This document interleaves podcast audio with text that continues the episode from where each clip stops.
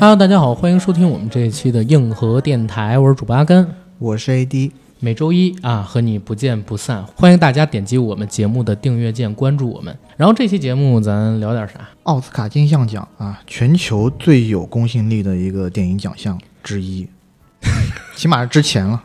你说一最，又说一之一，没有在讲的时候就觉得有一丝不太妥当。是，但是我觉得可以打个赌，未来几年奥斯卡的影响力可能会在现在还存在于世界上的这些电影奖项当中变得越来越重要。我不越来越重要。对我不能说它的影响力会比以前更大，因为传统的颁奖典礼走向衰落，这是一个不可争辩的事实，而且一定是一个趋势。嗯，但是它会在还存在在世界上的这些电影颁奖礼或者说电影节，对吧？电影奖项当中变得越来越重要。你的理论依据是？理论依据是因为随着这几年奥斯卡评选机制的改革，然后越来越多的国际评委加入进来，他参选影片的内容越来越国际化，然后吸引全世界越来越多的人才到电影呃到好莱坞这个体系里边来。因为以前它就是好莱坞的行业奖，但是你看最近几年，像什么《寄生虫》嗯，啊，去年的那个《成都》，我们先不说，今年的《驾驶我的车》，其实它是日本影片，从出资到制作到导演到主创班底都是日本的。他以后会在电影业里边变得越来越重要，啊，嗯我大大概是这么一个想法，我不知道对不对，但是我觉得可以赌一下。嗯，我觉得我们的金鸡之后也会越来越重要。西方有奥斯卡，我们我们东方有金鸡，你说什么雄？鸡一唱天下白以后第一大奖是金鸡，哪有两强？啊！我是我是我还是比较客观的，哦我觉得还是两强。哎呦呵呵，好吧。但是说回来，因为我跟 AD 发现啊，最近好久没聊有关于影视类的话题了，对吧？其实从春节档之后，大家也会发现，没有好的片子在我们的国内院线上。嗯，然后剧集方向上边呢，虽然上了一部《人世间》，但是《人世间》集数太长了，你还没太看，对对吧？所以我们其实也没太聊。然后《和平使者》呢，其实聊过太多了。虽然我们的评论区里边有很多听众朋友说：“哎，阿甘，AD，你们快聊一下《和平使者》吧，这个片子，哎呦，太好看了。”但不好意思，真的已经有四五家同类型的有台做过了，我们就我们。从不识人牙慧，对呀，太多人做的，我们还做，那就是缺的。我们得赶哎热乎的呀，是是？我们要引领潮流引领潮流。啊！就哎，咱今天这场不是边直播边聊吗？现在直播间里边有一个哥们儿，嗯他是那个某平台的编辑啊，这个频道的编辑跟我说说，哎，阿甘，你们现在聊奥斯卡是不是有点早啊？过两天我们有这个单独的奥斯卡的专题啊，你们要不要到那时候？我说这个东西啊，不赶热点，不临时做也有好处，对不对？我们自己就是创造热点，对，引领热点。就跟某明星一样，对吧？他在哪儿，C 位就在哪儿，你说谁呀、啥爷嘛，是吧？现在不好太不好太直说这他名字了。OK，但是说回今年的这个电影市场，确实是非常差。从我们节目的角度上面来讲，大家也能感觉出来，最近应该肯定没什么好的影视内容，嗯对吧？我们最近做的都是什么舔狗嗯啊，做了一些人不为所往少年，什么网吧专题，还有就是相声小品的专题，就是没聊影视类的。对，因为确实没有啊。嗯，春节档到现在已经过去四个星期了，每一个周末排在周末电影市场前五的电影里面，起码有四部都是春节档上的老片儿。对，最近吧，有一部新片，大概在周末排在第五或者第四的位置，是《花束般的恋爱》啊。啊，那个日本的爱情电影我还是挺喜欢的、啊，我也挺喜欢的。看了以后还哭了一鼻子啊，缘分一道桥？伤感啊。嗯国产片也没有好的，对然后也没有能打的外国片儿。尼罗河上的惨案那是比较露怯了啊，那个电影。二月十四号情人节当天倒是有三部一日游的这个中国爱情电影，但是这个我觉得、呃这个咱们俩得骂一下，我觉得。对这个是对市场特别不好的一个行为，就是所谓叫饮鸩止渴。嗯，虽然那一天全国的票房冲上了五个亿，也是时隔多年第一次在情人节当天当日票房第一的位置是给一部纯正的爱情片拿到手的，嗯，十年一品，温如言。嗯但那个片子一上映，豆瓣多少分？你自己说。是这样，我不说那一部，这三部加起来好像没到十分。可能八分多，哎，那没没有，将近分多九分我记得，我记得将近十分。它其实不是饮鸩止渴啦，它是一种欺骗观众的行为，或者说就是借着这个热度坑观众、逼观众吃屎的行为。因为大家都知道情人节情侣去看一部爱情片，它是刚需。是，然后你上这么三部狗屎，当然影院也给排面儿，确实给你们排片儿了，对吧？因为也需要用你们这一天回点血，也赚到钱了。对，也赚到钱了。但是观众在看到这样的电影之后，绝对是对中国电影失去信心的嘛。是，哎，我这儿我要提一嘴，你知道中间好像有一部电影，它以前是个网大，临时改成了院线电影上的。哪部？好想去你的世界爱你。之前是网大，我听说 rumor 黄页 rumor 嗯说之前好像是个网大，后来临时给片方调成了这个院线上了，哦，因为发现没有片子争情人节，赚了一波。但是呢，我一看这片子，你知道啥吗？嗯，我发现这片子它的大概念应该是抄来的，哦，抄的是我没看啊，抄的啥？抄的是国外零几年还是一零年左右的一部爱情片，叫《你眼中的世界》。大的概念一样的，就是讲一对男女相隔数万里，突然之间两个人就产生了通感，就是我的眼中可以看到你的世界，就这种。然后两个人用意念交流，嗯最后他们两个人在现实世界当中相见。越来越近，越来越近。这是我一个朋友的猜测啊，嗯我不负责任的说一下。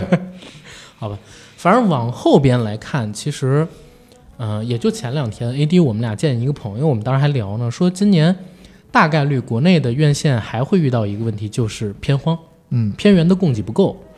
其实往后边来看，可能在三月十八号蝙蝠侠上之前，只有三月十一号那一周周五的那个可不可以？你也刚好喜欢我，就是他想看人数还多一点。哎可不可以？你也刚好喜欢我，应该是悲伤更悲伤的故事的导演和编剧编写这个电影的剧本。比悲伤是什么比悲伤更悲伤的故事是九个多亿的那个电影啊！啊？真的假的？我怎么不记得有这么一电影存在过？你疯了吧？比悲伤更悲伤的电影，比悲伤更呃，比悲伤更悲伤，哎，啊是叫这个名字吗？还是我记错名字了不是，应该是你记错名字了吧？？Sorry 啊，我怎么不记得叫有一个东西叫比悲伤更悲伤的故事？你记忆力，我操！现在我真不敢信，你搜一搜，真是。他妈比悲伤更悲伤，二零一八年比比悲伤更悲伤的故事，二零一八年上映的，在国内狂揽，我记得是八到九个亿。他当时第一轮在国内，因为台湾片嘛，在国内卖批片的时候，还没有电影公司愿意接。最后我忘了是联瑞还是哪一家接了，但接的价格特别低，大概就几百万人民币。为什么这个片子好像从来没出现在我记忆里一样？没关系，因为它这个东西就是打下沉市场，嗯，但主打抖音，因为那个时候他们总体的宣发费用也没有多少，他就把所有的宣发费用都投在抖音上了，明白。然后很成功。这部电影你不知道，真的是，我真不知道，嗯、那只能说你对咱们电影产业还不是那么的关心。是是是。嗯那那希望希望这他们原班团队做的下一部电影就是这个现在这个电影，应该还是有一些看点的吧。虽然讲原原来的电影我也不是特别的喜欢啊，但是这部电影你光看名字，我觉得就很适合我们电台的气质，我们电台什么气质？舔狗啊你，你别乱说话，我不是 啊，OK OK 啊，我已经不是了。然后我们话不用太多说啊，嗯这部片子完了之后，其实大概有一个礼拜的真空期市场上的。嗯没什么大片，一直到三月十八号新蝙蝠侠上，所以，嗯、你大家也能看得到，就现在的单日票房的产出也特别差，大盘好像刚才录节目的时候，AD 你报的那个数据是上周五全国才四千多万票房，周末哦，对，四千万左右。嗯我因为我最近也没有再再继续看，对，也不敢看那个大盘了，因为每一次看大盘都会觉得心凉了半截。所以可想而知，其实下周在没什么太多片源的情况下，单日票房会更差。我们说影院，或者说一线的这种执行部门工作的电影行业从业者，生活倍感艰难。所以大家如果是影迷的话，有时间多到影院里边去看看电影，哪怕是春节档的老片儿，哎，觉得值得看的，走进去支持一把。怎么说着，怎么说着那么不合适，就是觉觉得亏心呢？我靠！但是但是确实是这个样子。不只是大家看到的风光的那些顶层的明星啊、艺人啊，还有就是更多底层的，在基层吧，应该是不能说底层，是在基层工作的普通人，嗯，都是这个行业的一份子。大家就当献爱心吧，对，然后我们说回今天节目的主题，聊救救回中国电影行业，好吗？对，聊回奥斯卡。呃，今年的奥斯卡，大家如果因为这是一个直播嘛，如果看到我房间的标题，大家一想应该都知道我们今天是以一个什么样的风格去聊了啊。二零二二奥斯卡前瞻不是大年小年的问题，还是灾年，嗯，对吧？当然了，还是灾年四个字儿，某平台啊不让我起，我起了三次这个名儿都给我退回来了，所以改成了是真的烂，对吧？但我正式节目上边肯定还要用刚才那名字，OK，给我的感觉就是这样的。我也是，好像很多年过去了，这是我第一次我在看这些最佳影片提名的电影的时候，会有一长段的时间，我会觉得坐如针毡。嗯，或者看数部电影的时候，我会怀疑人生。我就说这些电影是怎么拿到最佳影片提名的呀？嗯然后艺术艺术层面也没有推陈出新，商业商业角度那更是烂的没谱。就哎，就是一声叹息啊。对我印象里上一次奥斯卡大年应该还是老无所依跟血色将至对撞的时候，真是火星撞地球。嗯当时我年纪比较小，其实我是没看直播的，但是我回过头去看历年的奥斯卡的时候，看片单，我发现那一年的两部是真的强，谁得了都能让别人心服口服，而且为另外一部没得的产生惋惜。嗯，但是随着时间往后推，你就发现这样的情况越来越少，尤其到最近几年。首先，你会觉得好莱坞的原创力匮乏，对吧？第二呢，它甚至有点儿精英化了。以前它是一个行业奖，就是有很多商业属性很强的片子，嗯然后在这个奖项里边出现。当然，电影是商业跟艺术的一种结合体。然后好莱坞在最黄金的时候，它是能出现那种集合的特别好，两边都做到平衡的特别优质的片子，嗯就是八九十年代的，是像什么获得提名的啊，《低俗小说》《肖申克救赎》，然后拿奖的《阿甘正传》，往后走，九七年的《洛城机密》是我觉得史上最好的犯罪片，我自己这么觉得。嗯，然后还有像克莱默夫妇啊，再往前的什么《野战排》之类的，都是非常非常好的商业跟艺术结合特别好的片子。但是到了最近几年，你会发现，第一，原创力匮乏；第二呢，有很多作者电影就是艺术属性更强，但商业上边平衡的不是特别好的片子进到这个片单里边来了。再之后，你会发现，可能连电影艺术做的都不是特别好的片子，都冲到这个片单里边来了。嗯那二一年，我们知道，因为疫情的关系，其实是颁奖礼这几十年过程里边的一个最低谷。今年我自己在看到这个片单的时候，我会觉得 OK，比二一年略强，但跟过去黄金时代比，绝对不是大小年的问题，就是受灾的灾年。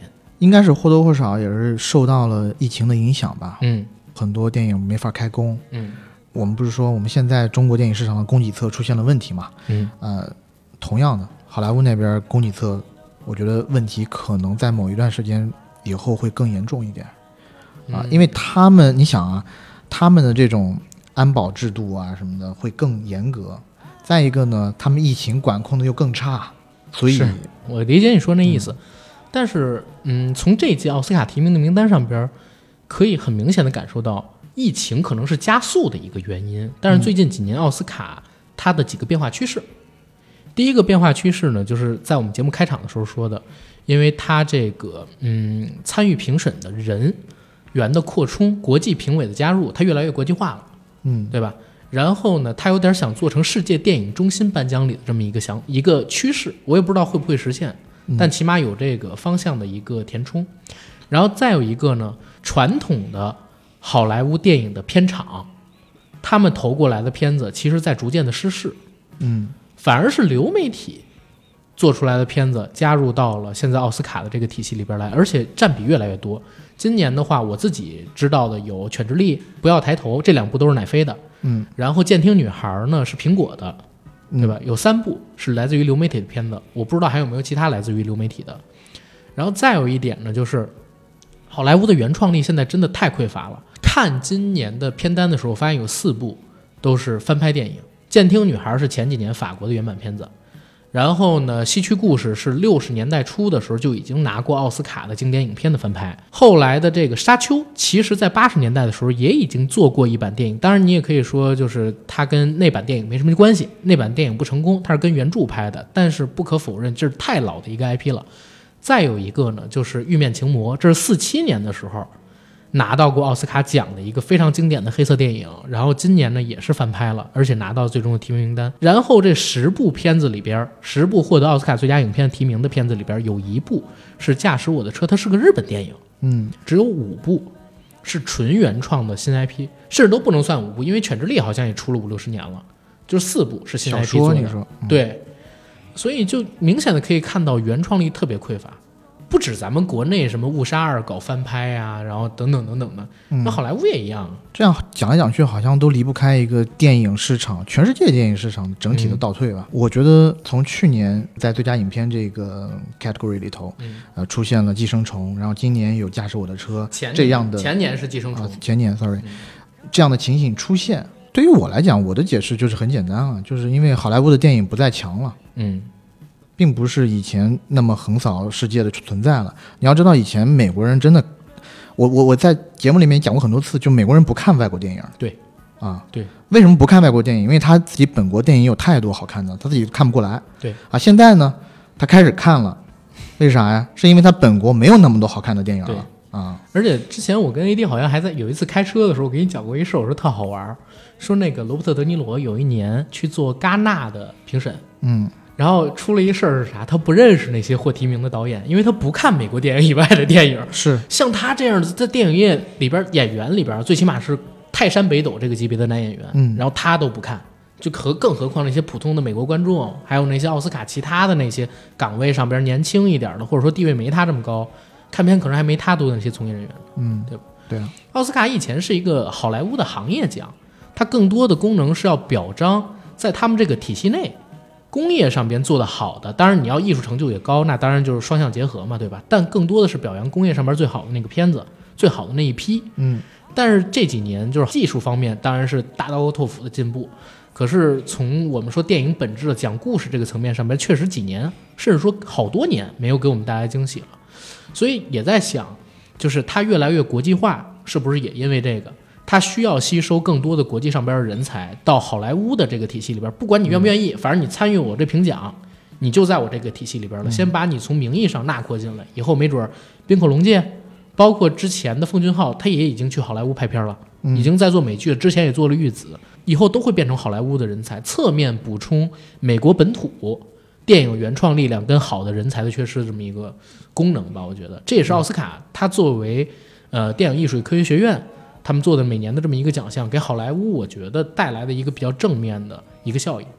嗯，是吧？因为他想要停留在，或者说他想要保留住世界电影中心奖项的这个位置，他必定要网罗世界上最好的一些电影人。那当好莱坞的这些电影人好像没有那么好的时候，那再不吸引一两个，对吧？吸收一两个世界级的这个国外的电影人，嗯。那已经不像话了。是，可以想见的是，奥斯卡奖哈，我觉得啊，嗯，之后除了会吸引这个国际上面的这些导演以外，嗯，可能也会步英国的巴夫塔的后尘，哦。开几个关于电子游戏的奖项。哦，今年其实奥斯卡就加了一个最佳网络呃最受网络欢迎的，不是最受欢迎的网络电影还是什么，总是新加了这么一个选项。当然我，我们我们现在平常人很少关注这个啊，但是他确实新加了这么一个，嗯，就是最佳人气奖等等等等的。对，就其实我有一，呃，就是一帮朋友，嗯说实话也是行业内部的啊，嗯但已经没有那么 care 这些个电影奖项了。嗯，全年度最 care 的奖项是 TGA，哦，专门评选游戏的奖项。TGA，哎，今年谁拿年度游戏？哇，大家在群里面大聊特聊一番哦，他不像咱们，我们关注的是战队。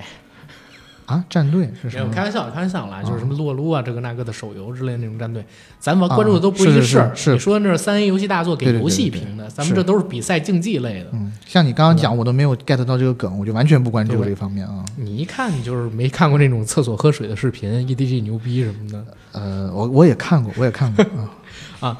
话题说远了，说回奥斯卡，咱们今天主要说的是最佳影片嘛，对吧？其他的奖项想提的可以稍微带一嘴，但主要是说最佳影片受提名的这十部电影。这十部电影我分别说一下啊，分别呢是贝尔法斯特、不要抬头、驾驶我的车、监听女孩、国王理查德、甘草披萨、玉面情魔、犬之力、西区故事以及沙丘。那在这十部受提名的影片当中，《不要抬头》和《沙丘》，我们硬核电台都已经制作过单期的节目，所以我跟 AD 呢，针对于这两部片子，不会在剧情啊，包括说延展方面做太多的讲解，主要提他们的时候，也是提他们这次获得提名的原因，或者说我们对他的一个期待。其他八部我们俩应该会详细的讲一讲，然后先从自己剩余的这八部里边最惊喜的，或者说还比较喜欢的片子讲起，你先挑一部。呃，我们就要不就先讲国王理查德吧。国王理查德看起来的观感从各个方面来讲还是比较不错的。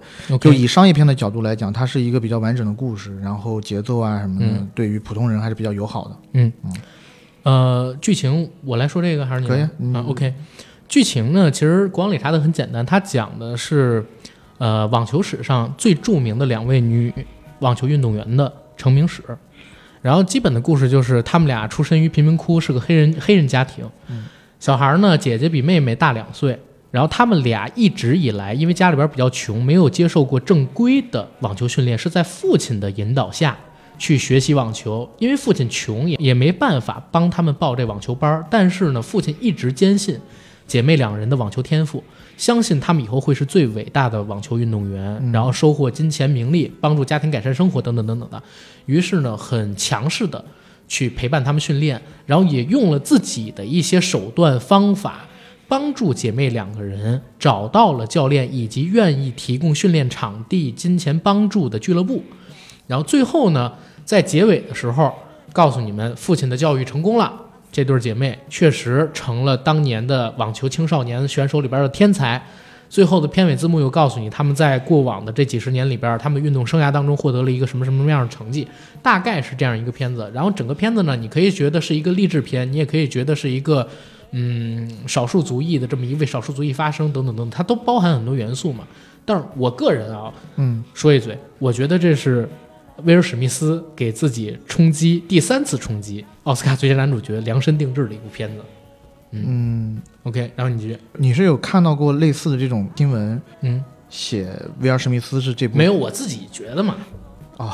啊，只是我自己觉得嘛。啊？OK OK，呃，对，当然了，我觉得这个电影你如果要看的话，其实很大程度上你的看点是在威尔史密斯的这个演技上面啊。嗯嗯，但对于我来讲，我觉得这个电影呢，首先会让我很感兴趣，因为我其实不太懂网球这个东西啊，嗯然后也嗯，平时也不太打，不是不太打，就不不打就不打。打羽毛球可能还行。呃，对，然后以前像小时候网球王子流行的时候，嗯我也根本就 我觉得好无聊，什么跃前龙马、数据网球什么的，我觉得好无聊。威廉姆斯姐妹呢，对我来讲，从小到大一直以来是在很多时候的中午十二点，我看那个 CCTV 五的那个体育新闻，经常会出现的这一个名字。嗯但是呢，我对于他的前史，在他成名之前的这一段凄惨的时光，其实是不太知道的。嗯然后这一个电影给我这么详细的讲述了他们从小到大是怎样一步步成名的，让我是是大为赞叹。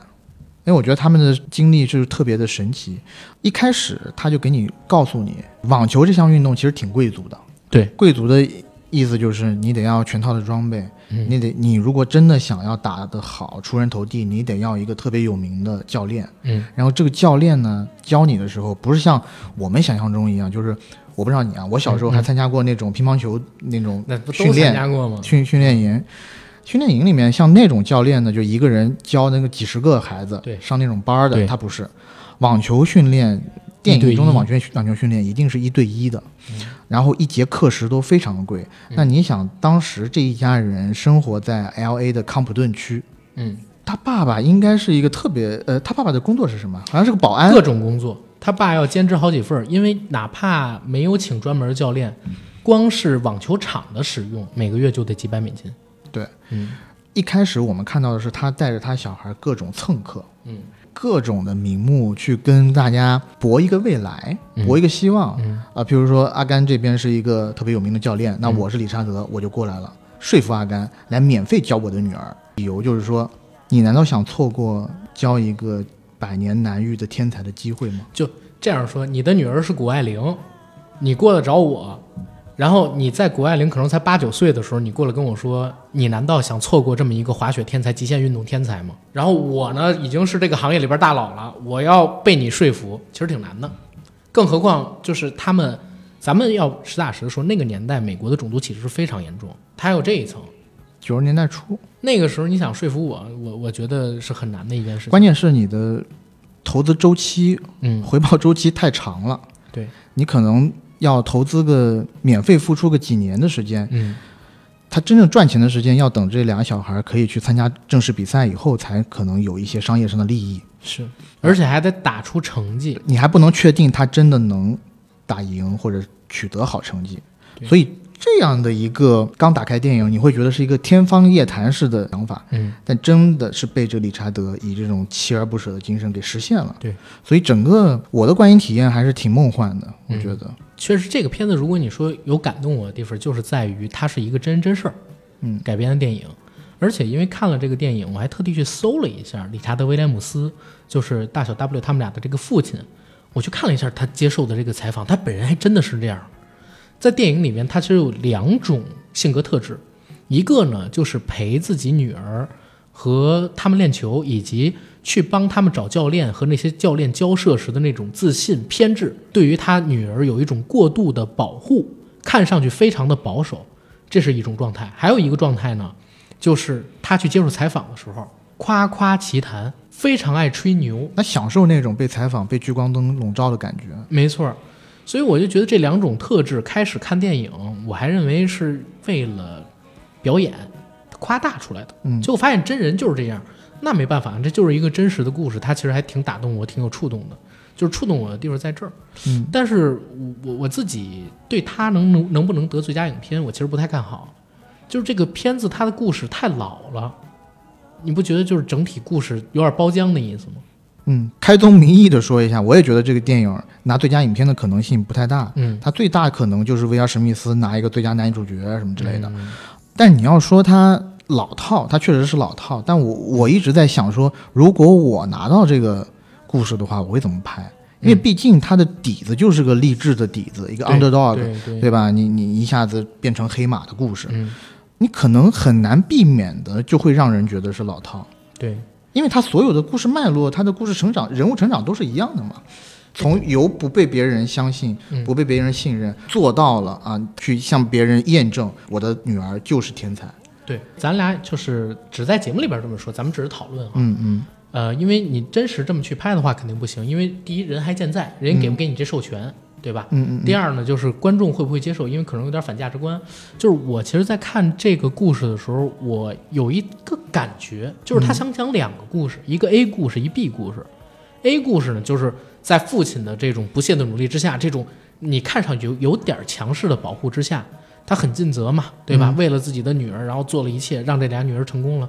但还有一个 B 故事，这个 B 故事呢，就是这种就比较灰暗一点。他的父亲 PUA 自己的孩子，PUA 自己整个的家庭，然后他父亲的这种性格上的不健全，只是撞上了运气好，或者说撞上他女儿成功了，嗯对吧？如果他女儿没成功，那他这个家庭肯定会被他父亲的这种我们叫偏执也好，这种疯癫也好，拽入一个深渊。然后，如果要想让他做的可能挖掘的更深一点儿，可不可以从他父亲给他这俩孩子带来的阴影开始挖？但是这个不一定能拍，只是说说到哪儿聊哪儿嘛。还是说他从小的教育一直灌输，就是理查德灌输他女儿的那一套，他们就是从小到大就是不爱的，嗯，他也没有这种犹疑，对，因为一直因为自己也是天才，确实也是天才。我我在想想象，如果真的有这种阴影的话，可能是 maybe 两个姐妹当中某一个人她没有那么强，嗯。还一直被逼着去不断突破，嗯不断往她不擅长的那条道路上走。但事实证明，两个人就是很强，就是就是天才，所以就是确实他是一个大的赌注。嗯，理查德在进行一场非常大的的一个赌博，对吧？这个赌注最大最大的赌注就是他两个女儿的未来。我我其实，在看这个片儿的时候，我有一个隐隐想法，就是中国也有他这样的父母，嗯有同样的故事，只不过不在体育界，嗯在音乐界。嗯哼，朗朗，嗯，朗朗的爸其实就是为了这个孩子，一开始就笃定这孩子一定能成为钢琴大师，嗯几乎是放弃了一切，就全都赌在这孩子学钢琴上边儿，包括辞掉工作呀，然后搬来北京啊，后来又出国等等等等，就全到。如果朗朗没有成为大师，他可能会成为我刚才说的这个没成为网球天才的威廉姆斯姐妹他们俩的那个后果，但是他也一样成功了。所以他现在是一个被很多学音乐的孩子当成正面去塑造的。我之前有一个朋友，那朋友在中央音乐学院，然后现在也是做钢琴老师，因为他已经他比我大几岁啊，他已经毕业很久了，也是在那儿读了个博士。他就跟我讲，他的偶像就是郎朗，他也是东北人啊。但是我就一直在想，像郎朗这样的，像威廉姆斯啊、理查德这样的一种教育方式，到底是不是正确的？因为赌注确实风险太大了。嗯，对吧？所以我觉得这电影可贵的就是它还是以以一个比较客观的视角去嗯呈现了他性格中的缺点。对，就是他对于所有人的爱是那种强迫式的爱，嗯对于除了这个家里的家庭成员之外，你如果站在他们的朋友或者他们的教练的角度上来想理查德或这一家的话，会觉得这一家人特别可怕，嗯因为在这两个女孩没有成名之前，所有人都是要陪她玩这一个赌局。没错，而且要不断的付出，因为这一家人，当他们，尤其到影片的后面，他们正式接受了某一个特别有名知名俱乐部的这个呃无偿的援助以后，举家搬迁到了佛罗里达还是哪儿，嗯，是吧？？对，除了给他两个女儿，因为你像我们如果在中国的话。嗯我如果教你女儿，我就教你女儿就好了。其他其实你们一家的衣食住行我都不需要管。但他们是怎么样？他签了一个合约，合约里面就规定了我们家人得住怎么怎么样的房子，结果是一个很大的 house，最好的学校，对对，还得给我钱，你还得给我在你们俱乐部里面找到相应的工作，嗯，我还要在你们俱乐部里面上班，你付我工钱。还要买车等等，都是增对。本花销。但是我觉得那个俱乐部的教练都不是最惨的，嗯，最惨的是他父亲一开始苦求让那哥们儿教自己俩女儿打球，那个后面又炒掉了他，只是因为一次争执，一毛钱没给。那哥们儿已经教他练了大概得有一年了吧对，一年半，就说 OK，现在我们的关系到此为止了，你走吧。那哥们儿是什么钱都没赚到，是这俩人的成名跟他可能也没什么关系。俱乐部好歹还赚到后来整个职业生涯，或者说还在签约期的职业生涯里边的总收入的百分之十五呢。嗯但是那哥们儿完全一毛钱收入没拿到，白教你闺女练了一年多。是在那个时候，就是他要炒掉那哥们儿的时候呢，我其实是站在那个教练那边的，就是因为我可能也是一个比较谨慎的人，就像教练讲的一样，任何正常有逻辑的人都会在想说，既然你女儿在事业的上升期或者已经崭露头角了，那你们就应该让她去参加比参赛，对，成名，嗯。这是所有人都走的一条途径。对。但是理查德觉得不，他觉得过早的参赛会磨掉孩子的锐气。嗯。以结果论来导向的话，他这么做是对的。嗯嗯。但是我们如果站在当下的话，也有一部分的可能性，就是他其实这个锐气是没有的，对，你反而是去丧失了你可以赚到的那那一些利益。但是我有一个想法啊，嗯，是这样，他其实做了，他是豪赌，对吧？就是理查德肯定是豪赌，豪赌自己女儿的未来，但是他不是完全豪赌，嗯，他为什么跟这俱乐部说他们俩做好准备再去参赛？因为他有可能担心俩女儿没有那么好的比赛的成绩，嗯，他现在的这些什么学校啊、房子、车什么的都没了，所以他要求除了练球之外，你要负担我们家所有的孩子上最好的学校，接受最好的教育。啊，对，这一点是的，就是说我不能因为我女儿、嗯两个女儿是练体育的，对，就放弃了教育这一环。所以我当时看到这个的时候，我我也在想，转对对，接出去了没错，就是让别人去扛这个风险。但是呢，即使这俩人如果体育上真的不行，也那我起码他们还有一个不错的 background 吧。对，但是这个风险完全转嫁给了网球俱乐部。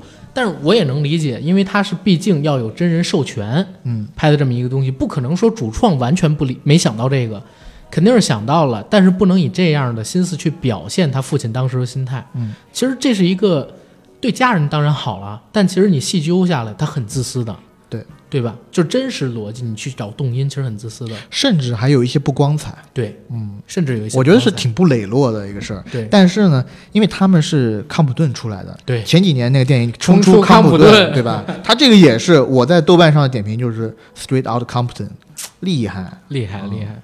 OK，这是国王理查德你比较喜欢的一个片子，嗯，呃，然后我觉得比较好看的吧比。较好看的吧。然后我自己呢，在除了不要抬头和沙丘之外，啊、比较惊喜的一个片子其实是《犬之力》。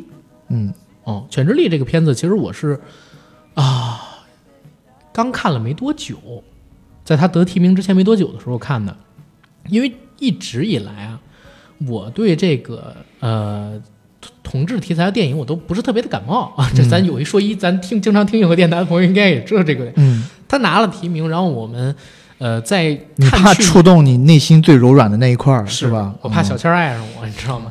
然后呢，互相 互相串串子是吧？双向奔赴，是是是，画面太美了。发现它是去年评分最高的好莱坞商业片之后，我其实去补看了一下这个片儿，是在 IMDB 上吧？美国评论界这个分儿其实很高，甚至比 IMDB 还高。因为 IMDB 上边它的分儿没有那么高的原因，我查一下，有人说它有一点黑化，呃，同志群体。呃，我明白，但是现在西方这个舆论界有点脑子有病啊。但我觉得他这个里面，其实，在当时那个语境下，我觉得是相当合情合理的。对，嗯呃，然后我呢就自己看了一下这片子，开始大概十分钟，我都觉得很闷，没明白讲什么故事。然后随着剧情往前推，我觉得，哎呦，有点细思极恐。等你看完整个故事之后，你去细究一下，有点让你背后汗毛竖立的感觉。他大概讲了一什么故事？嗯首先先说这个小说创作背景，它也是一个真人真事儿啊。但是呢，这个真人真事儿是由当事者本人在五六十年代写成了一本小说，就叫做《犬之力》，在去年被这个简康平，然后他拍成了现在我们看到的这部电影。这个故事讲述的是在美国西部啊存在着这么一个家庭，父亲早逝，单身的母亲带着幼年的儿子一起成长起来。小孩呢长得白白瘦瘦、细细嫩嫩的，对吧？小瘦的样子。两人一起经营着一家餐馆儿。然后在某一天啊，他们遇到了一对兄弟。这对兄弟里边的弟弟呢，跟母亲爆发了炙热的爱情，然后在一起了。而哥哥呢，对这个母亲作为一个寡妇嫁到他们家里边来的这么一个状态，似乎一直心里边有芥蒂，在精神上一直在操控 PUA 刚刚嫁过来的弟媳妇儿。作为他，我觉得他不到操控，他没有 PUA，他只是纯粹的表露出来他不喜表露出恶意，对或者说精神骚扰。嗯你要说恶意，应该不算，应该太轻了，就是精神骚扰。嗯随后呢，这种精神骚扰变本加厉，在故事不断的推进过程当中，引发了一场命案。就基本上说到这儿就行了。嗯然后我也不跟大家做太多的剧透，因为一做剧透，这个东西就泄底了。它跟《国王理查德》不一样，《国王理查德》就是一个哦，告诉你真人真事儿的东西，对对，嗯这个片子的话，还是有一个剧透的东西在的。然后整体的故事，我是觉得还蛮有意思。开场前十分钟，你会发现他经常拍一些西部的这种广景、全景，对吧？嗯茫茫荒野，然后有一个山在那儿趴着，然后有一些男孩自白的镜头、画面、语音，然后在那儿叠纸花，你不知道他讲什么。但是基本到二十分钟开始，剧情就逐渐有意思了。然后越往后推，你越觉得表层的冰川之下暗流涌动，是给我这样一种感觉。然后这个片儿呢，我看有很多人评论说，哎，它是这个年代的断背山。嗯但我觉得它跟断背山完全是两条路。断背山讲的是一个很纯的爱情故事，嗯但这个片子你基本上除了爱情，什么都有了。然后值得一提的就是，首先导演呃简康平，他之前呢指导过《钢琴课》，或者也可以叫做《钢琴教师》，因为我小的时候好像看的是《钢琴教师》那个译名。嗯这个片子如果大家有印象的话，就知道，首先啊、尺度很大啊，也是聊这种边缘禁忌的情感关系。然后在这部作品里边儿，出演的也是禁忌关系跟伦理道德的边界挑战的这么一个作品。然后扮演男主角的是我们大家都很喜欢的夏洛克奇异博士卷福。啊，卷福在这里边表演，我觉得是今年这些男演员里边比较出彩的一个。他要是能拿到，呃，奥斯卡男主的提名啊什么的，我也不太意外。对，因为嗯卷福在里头的角色内心十分的复杂。首先，他是一个特就外形来讲，嗯或者说他的行为是非常刚强的一个牛仔，粗犷、粗啊，西部牛仔啊。但是我们随着剧情的推移，会发现其实他是一个同志，嗯对吧？他的真正的爱情，或者他那段爱而不得嗯，的恋情，是对他那个已亡的老师，对对吧？教他骑马的那一对，一直珍藏着那个老师的一块方巾，还有马鞍，对马鞍。一个带脚的马鞍，经常会去擦拭。是为什么你讲这个事情的时候，嘴角又露丝一露露出一丝邪笑？因为我想问你，你是在嗯大概多少分钟的时候发现他是个同志的？我我我说实在话，我一开始我就知道他是个同志，因为你看之前看那啥了，我知道这个的简介。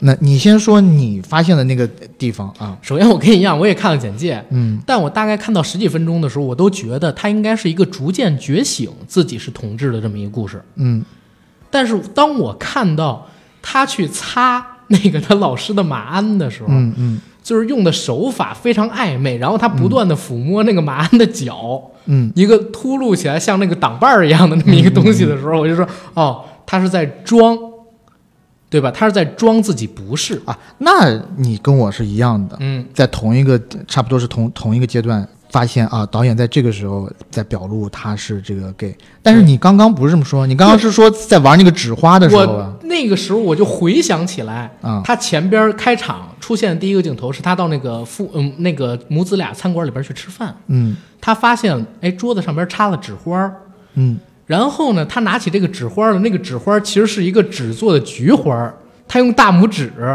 然后揉捏那个纸花儿的花心，然后说这纸花儿谁弄的啊？然后叠 的真好看，然后那个小男孩儿就进来了，小男孩我弄的，然后他突然大发脾气。刚开始看到这儿时候我不理解，嗯。我就觉得他觉得这人太娘了，或者怎么样，因为在美国西部，尤其又那个年代，他们肯定是对同志特别特别歧视的。嗯。但是当我看到他擦马鞍，然后我再回过头去、想到纸花儿那个的时候，嗯，哦，他早就是，只是他要比别人装的更像一个直男，因为他知道自己这个身份一旦露出去会遭受到歧视。我反驳你一点，嗯。就是他玩弄纸花的那个动作，是因为他觉得这个花是女的，女的来折折的啊折成的，啊，花是花是植物的生殖器嘛，我脏了呗，所以他在捏 no，他捏花的那那个动作和特写，嗯。是在挑逗。他在想，这个肯定一他的 mindset 里头，这个肯定是女生服务员折的，嗯。然后他又要在他手底下的那群人面前表现的他很爷们儿，嗯。所以他这是一个特别粗俗的调侃。嗯。他要告诉啊，如果在场有某个女服务员你折了这个花的话，他用那样的动作去弄那个花去心，调戏你，其实就是在调戏那个女服务员。嗯。但他后期的发怒是知，当他知道了这个是男的折的，嗯。所以他很生气，意思就是表现给底下人看，我他妈并不是 gay，嗯。我刚刚搞这一套是给女的看的，你这个男就是你这个男小孩，对吧？你做这一套让我很难堪。对，其实是这个意思。但是因为我是后知后觉，我就一直觉得、关注点啊放在他怎么揉那花儿上边儿。往后而往后讲，是是是。但我跟你讲，我我还要再讲一句，就是我一直我看到我看完这个片子，我都一直觉得，呃，卷福到到他生命的尽头啊、嗯能讲生命尽头吗？嗯呃，哎，你我我哎们可以可以可以我就这么到时候剪嘛啊。是这样，我一直到看完这个片子，就是到片子最后，我也觉得卷福是一直没有真正的跟男的做过爱的。嗯，他一定是一个特别特别深贵的人。我他的所有的性经验都是跟他自己和他自己的幻想。我在想，他有可能跟他那个老师有过啊。最最有可能的就可能是他老师，但嗯我自己我看的电影，我的感觉是，嗯，没有。因为我跟 AD 我们俩其实是没有读过《犬之力》的原著的啊，可能原著里边对这块儿有更多的一个复原。对，但是就是我们俩在电影他最里看不到，多最多，我也感觉我我我就是觉得，呃，嗯就是直觉，他最多最多就是跟他老师有过一些肌肤之亲。，对，但其实一般，因为但他老但他老师没了之后，已经很多年他没有碰过这些了。没错，就是给我的感觉是他整个电影的氛围和故事的感觉是这个人是特别封闭自己的。嗯，然后他一直要传达的，或者说导演想要传达的，也就是那个年代那个思想底下这一个群体他们的生活是怎么样的。就所谓我一直讲的“恐同即深贵”，对就有一些人他把恐同表现的特别的明显，其实他害怕的是直面自己的内心。对，嗯，对。但是这个是呃其中一位，还有另外一位男主角儿。其实这是一双男主的戏嘛，嗯对吧？另外一个男主角儿就是在片子里边的小男孩儿，嗯，呃，这个寡妇她养的儿子，这个儿子其实开始的时候还觉得是一个白幼瘦，可能会和卷福不断的剧情推进的过程当中觉醒自己同志的身份，然后两个人爆发炙热的爱情在一起。嗯，但后来发现不是，嗯，对吧？你没看到你想看的哈。呃呃，那倒没有了。但其实并不是，就是在整个剧情推进过程当中，你会发现这个男孩的心思极其深沉。首先，从开场的那段独白，其实已经预告了他后来做一切行为的逻辑是什么，嗯对吧？然后到中部，他在解剖兔子，他去医学院，你会发现，他对于切割肉体，包括做一些残忍的事情，实际上是有自己的欲望的。嗯啊，包括他对某些生命是有漠视在的，这是这个男孩的一些特质。然后他的心思极其深沉、缜密，对自己的情感的压制，甚至我都怀疑他的情感并不像常人那么丰富，因为少时丧父嘛，在这种情况上肯定是有缺失的。嗯，为他后来的一系列的行为都埋下了一个伏笔。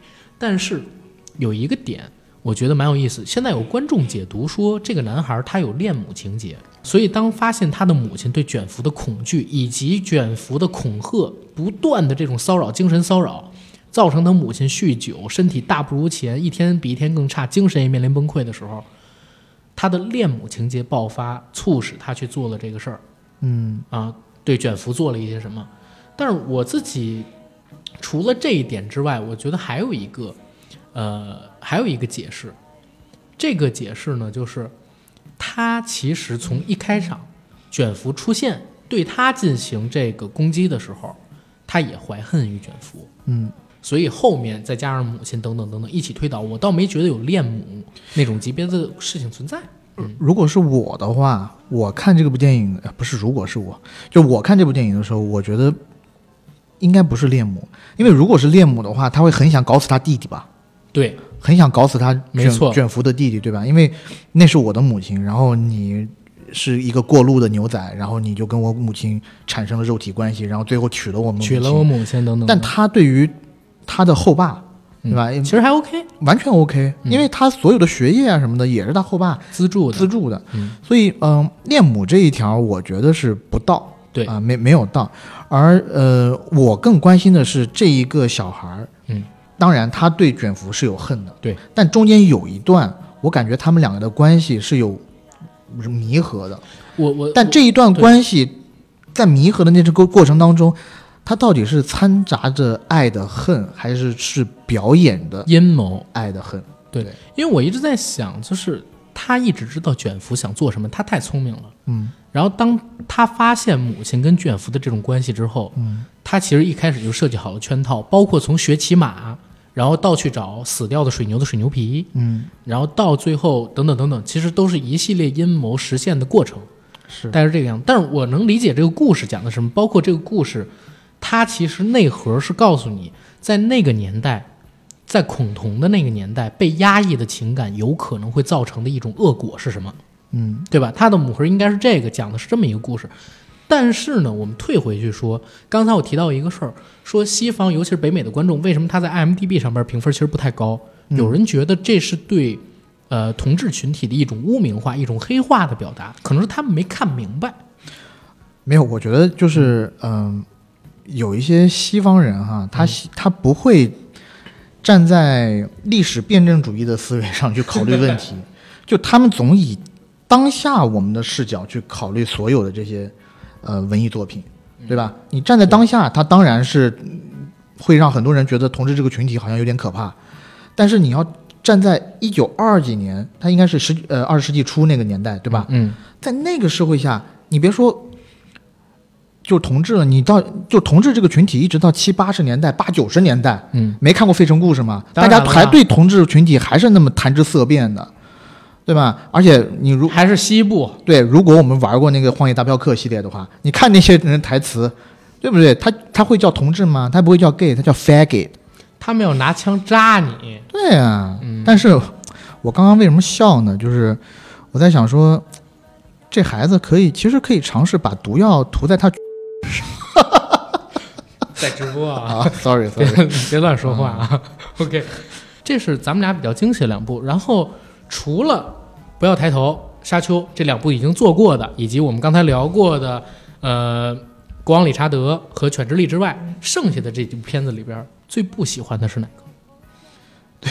最不喜欢的，嗯，我天哪，我我戏戏剧故事吧，哦，give me five 一下，大家看不到啊。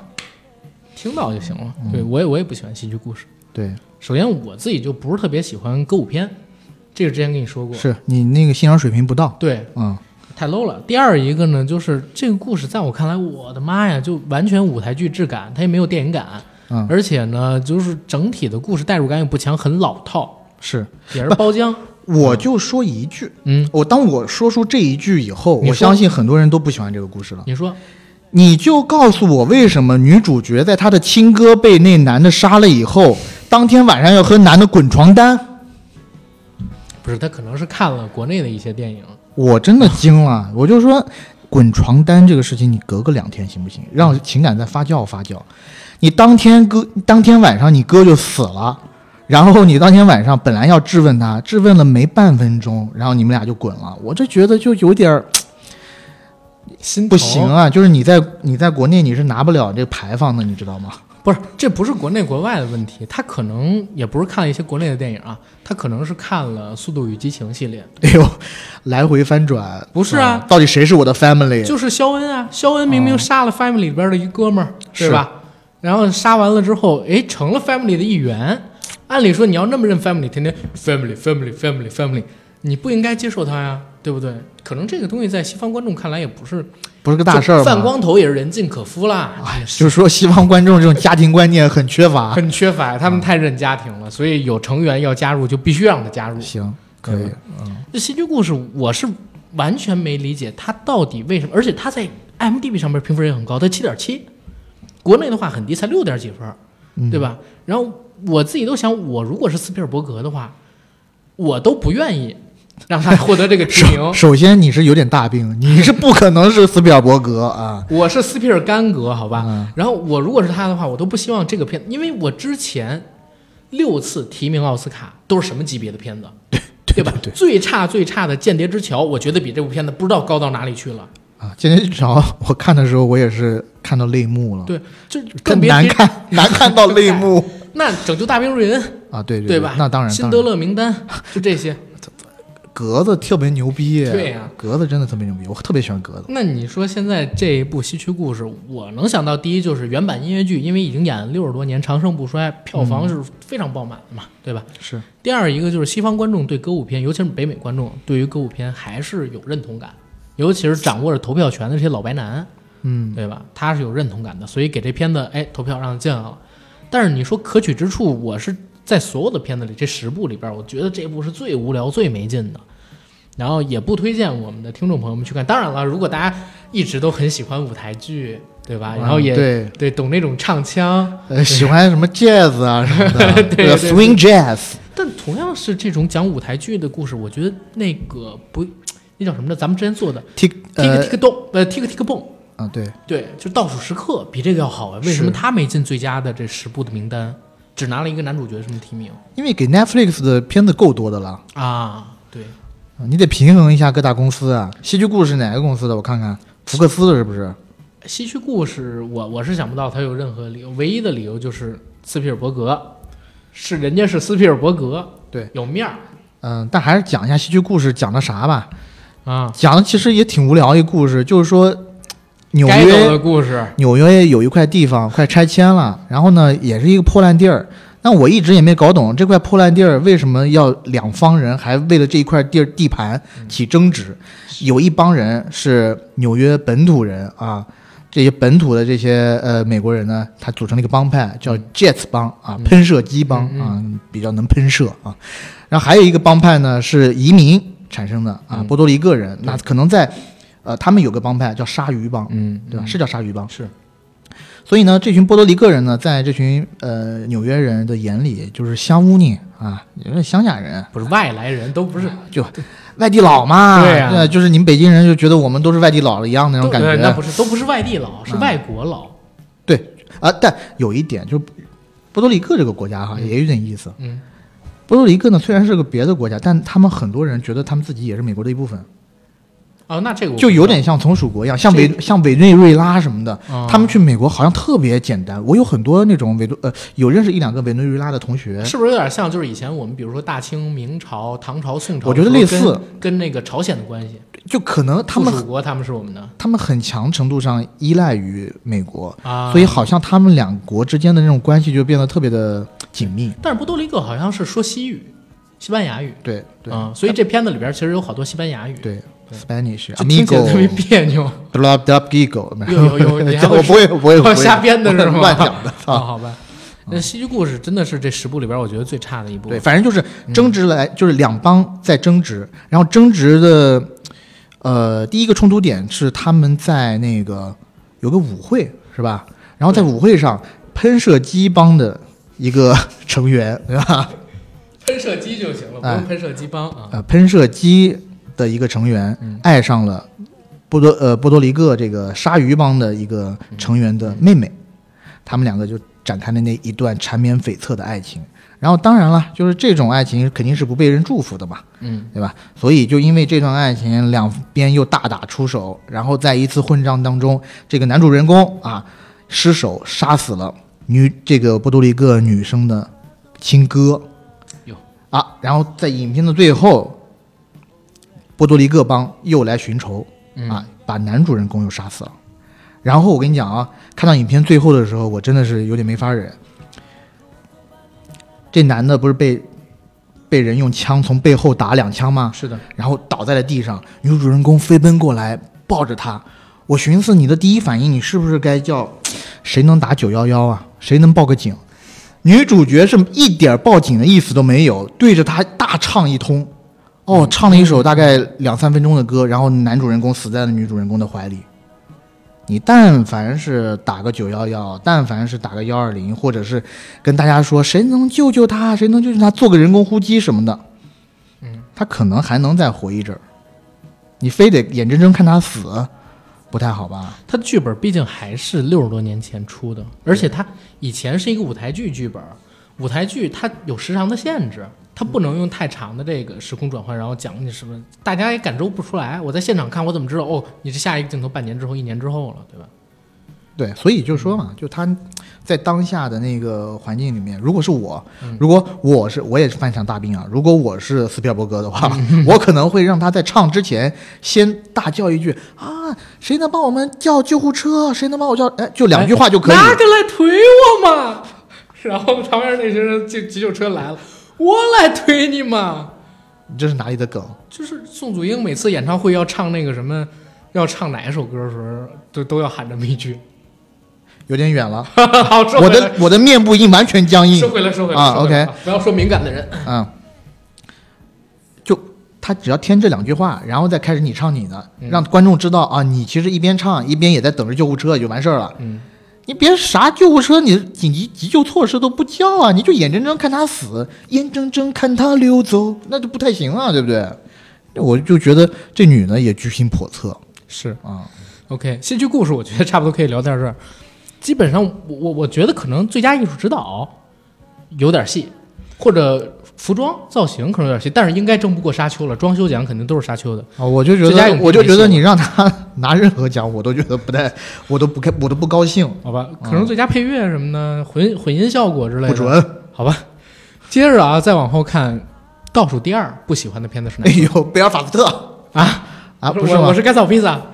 啊，你你先说贝尔法斯特，你说贝尔法斯特啊？呃，对，哦，sorry，我倒数第二不喜欢的片子可能要算是 那个驾驶我的车。驾驶我的车，呃，也可以，你说，啊，对，嗯。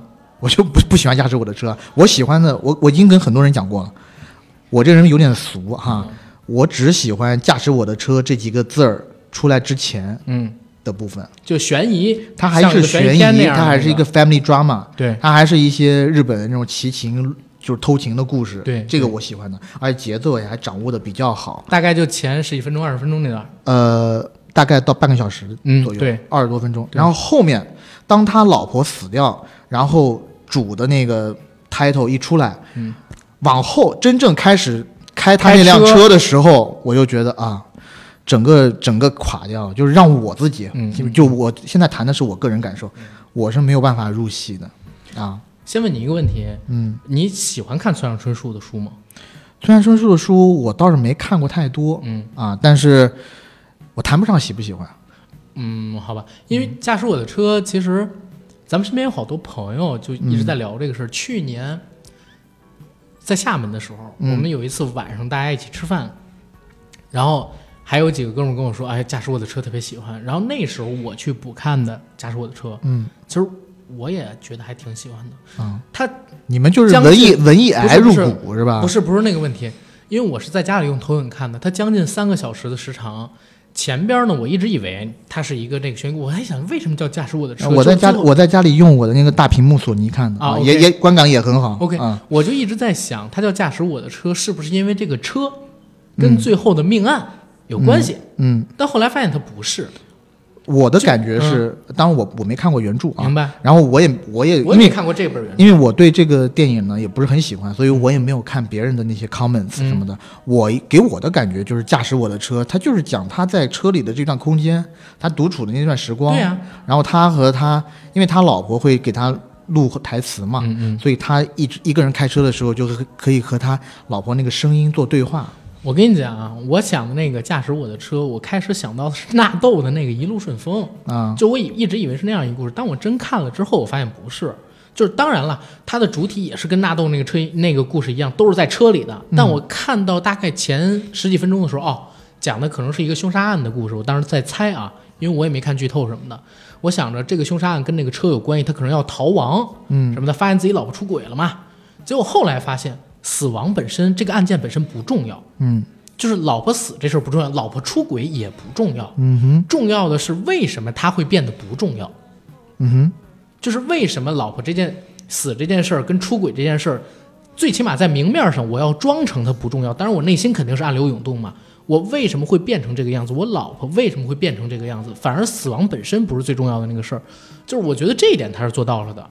然后整个电影的后半场，你看着是在这个车里的空间，他们对话也好啊，然后等等等等，但是其实从每一句对话里边，你都可以往前去进行无限的遐想，想他们是究竟经历了什么？这么一对在外人看来如此艳羡的夫妻，其实平静的表象之下已经有无数个裂痕。然后他们两个人其实我不能说都有背叛对方吧，但是都有隐秘在对方看不见角落的那种东西，嗯哼对吧？就是这这一套，我觉得他是做出来的。但是，呃，驾驶我的车，它不是我倒数第二讨厌的，它其实是我很意外的一个片子，嗯就是《寄生虫》。你说它能拿最佳影片提名，嗯，我都觉得可以理解，因为它好理解，商业属性强，然后确实也流畅，艺术拍的。好，就拍的好。对嗯，但不会驾驶我的车。我想了半天，这好像不是奥斯卡评委能看得懂的片子呀，就跟那年我看那个《生命之树》嗯拿到最佳影片提名一样，我特别惊讶。更何况这还是个日本日本电影，嗯，对吧？就根本就不是奥斯卡口味上边能选的东西。我是觉得这部电影对于我来说，其实它要传达的东西我都已经 get 到了。嗯啊，但我只是觉得它后期的那段时间纯粹是在拖，就是它的电影技法完全不需要弄得那么缓慢。他就不是做商业片的，所以我就很纳闷，他为什么能进这个冰口龙介前前呃，他有一部片子特别的那种，我如果是我是电影观众的话，我觉得无理取闹。他有部片子有三百多分钟长，呃，也是特别絮叨的一部电影。是就那那那种电影，我觉得你一个，它不是分成几部片子，它是一部片子三百分钟，是然后让我就觉得我就我是没有办法，我是没有办法接受的、嗯啊。呃，那这部片子也是一样，就是他到后前面，呃，那些他和他老婆的那种关系啊，他的那种嗯、呃在婚姻关系中年的那种挣扎，包括他知道他他都看到他老婆在偷情，但又悄悄的把门关上，悄的，啊怕他老婆发现，怕他老婆发现这个这个，我都我都觉得拍的特别好。嗯。而且呢，呃，我也能够理解他老婆的走，他老婆的自杀、嗯。死去，嗯，可能他他老婆自杀是脑溢血，啊、就就正是就他老婆他的难过和痛苦和离开，有很大程度上也正是因为他老婆知道他知道丈夫知道这段事情，但他想象的是，你如果爱我或者怎么样的话，你应该。你应该来争取我，你应该把这个真的当回事儿。甚至有可能他老婆就是为了要让他知道，就是想让他知道，想让他生气就，是好让两个人真正的展开对话，对好解决到之前的那些矛盾。没错，因为他老婆其实之前是要等他回来，他老婆知道他知道了，等他回来要跟他说，结果他像个逃兵一样逃出去了，他老婆才伤心的不行，然后可能才突发脑溢血死的。对，嗯就是这一段故事确实很好，就是很类型片嘛。对，但是后边呢，他反而就告诉你前边这些都他妈不重要，重要的是我们为什么会那样。对他，总之就是很艺术片口味了。所以我我就说奥斯卡什么时候这么艺术了？他拿最佳影片没戏，但是我敢赌一个，最佳国际影片应该是他了，对吧？我，呃，照常理来说是的，但我又在想说，他会不会只是给他一个噱头，就是嗯，补偿你一下？中我两我两日韩三国就剩日本，我两个片子都不能给你，就是我两个奖项都不能给你，但我让你提名两个奖项，补偿你一下。呃，可能没准 I don't know 啊，我不知道。但但是为什么我会说他有可能能拿那个最佳影片、最佳国际影片，嗯，就是十拿九稳，是因为这么多最佳国际影片的提名，这一届里边只有他一个拿到了最佳影片，就是最终奖的提名，啊，是，对吧？一般能拿到这个提名的外语片，就肯定拿国际影片这个奖了，嗯。对吧？但是也有可能出现 AD 那样的情况了，对，嗯，然后我对于后半段嗯。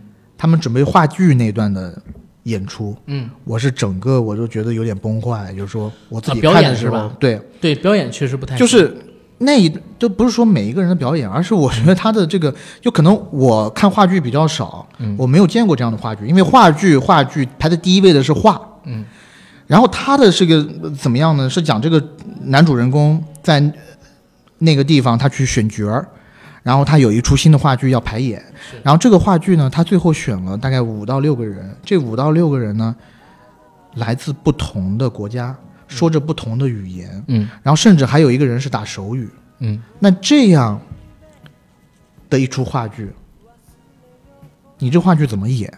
嗯，是是真的是有这种形式的吗？是，还是还是怎么样？就是话，因为在我的在我的认知里面，话剧的那个它的，因为你本身和观众是有一定距离的，嗯它有很多情绪和叙事，他都是要通过语语言来传达出来的。所以而且两个声音没错，而且两个人演戏的话，哪一个该进，哪一个怎么样，都是台词，对吧？都是靠台词。那你这样的一个设置，我就搞不懂。我其实一直搞不懂他为什么要这样设置。我我一直在想，他做这个片子可能是在搞一种电影空间的实验，就是局部空间，但是我通过嗯，就是你的想象延展嘛。嗯，但是这种探索类的东西，它也不是商业片的嘛，是啊，对吧？对啊，我就是说嘛，就就他这种，就他啊，anyway，反正就是我、嗯我我到后，因为可能前面起的调有点高，嗯，让我会觉得我我希望他可以保持到这个节奏和你这个叙事风格，你当然觉得。起码得是比燃烧还能那啥吧？看到这儿的时候，因为讲的故事开头有点像，对，类似有点像燃烧那种感觉，更类型片，吧？对对，但我我倒不期望他那么类型片，因为冰口龙介它是一个日本电影，又是又是冰口龙介，对吧？无三无三百多分钟的那个痛苦的记忆，哎一直扎根于我的 DNA 深处，嗯对吧？我我我自己觉得，可能我的小孩儿，为万一有一天我有小孩的话，我小孩出生第一句话就是我讨厌冰口龙介，因为那个 DNA 会传承。他到有一次看到冰口龙介电影的时候，就是说啊，呃，冥冥之中我好像讨厌他，啊，我好像看过他某一部三百多分钟的电影啊，I don't like it。OK，, 哦，其实不是他看的，是我看的 OK 是他的父亲看的。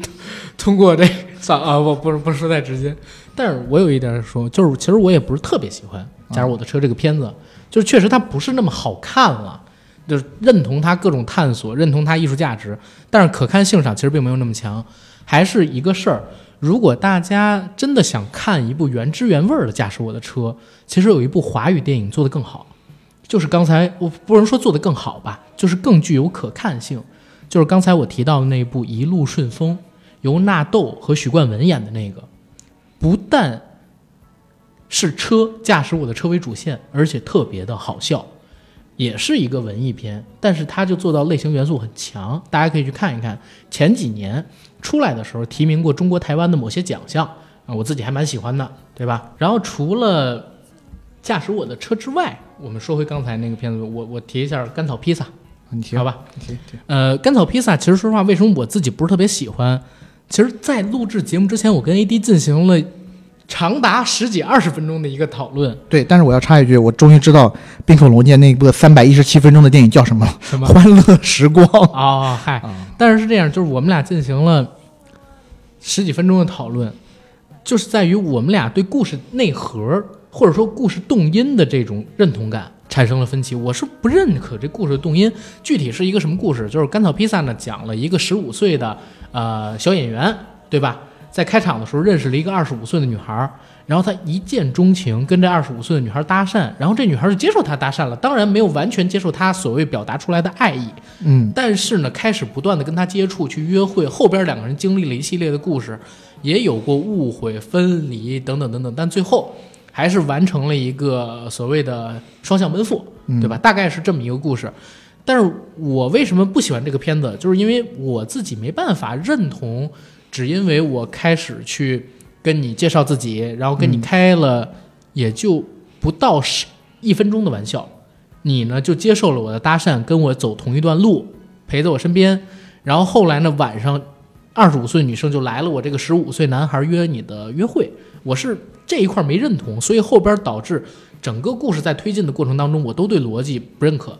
就是我不喜欢是因为这个，但是你也说说你比觉得还 OK，就比较喜欢的原因。对啊，我就一首先就是阿甘觉得不认可这个东西，在我这儿完全不是一个问题，因为我觉得这就是很美式的一个电影，而且讲的也是七十年代的那个时候的事儿。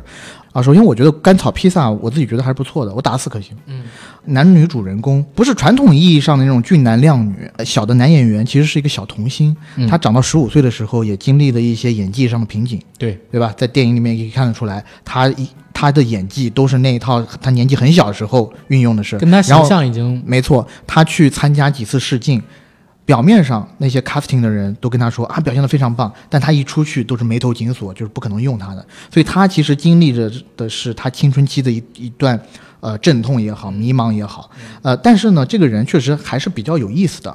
嗯，他在影片的一开始他就对一个女生瞅对眼儿了。啊，这个女生呢，来自于洛杉矶的一个犹太家庭啊，这个家庭也有她的很多的一些问题，而她是这个犹太家庭里面最小的一个小孩儿，嗯呃，虽然她已经二十五岁了，那她当时是在这个呃男主人公的这个学校里面做一些她的工作啊，这男主人公就一直在磨蹭她，在在就是。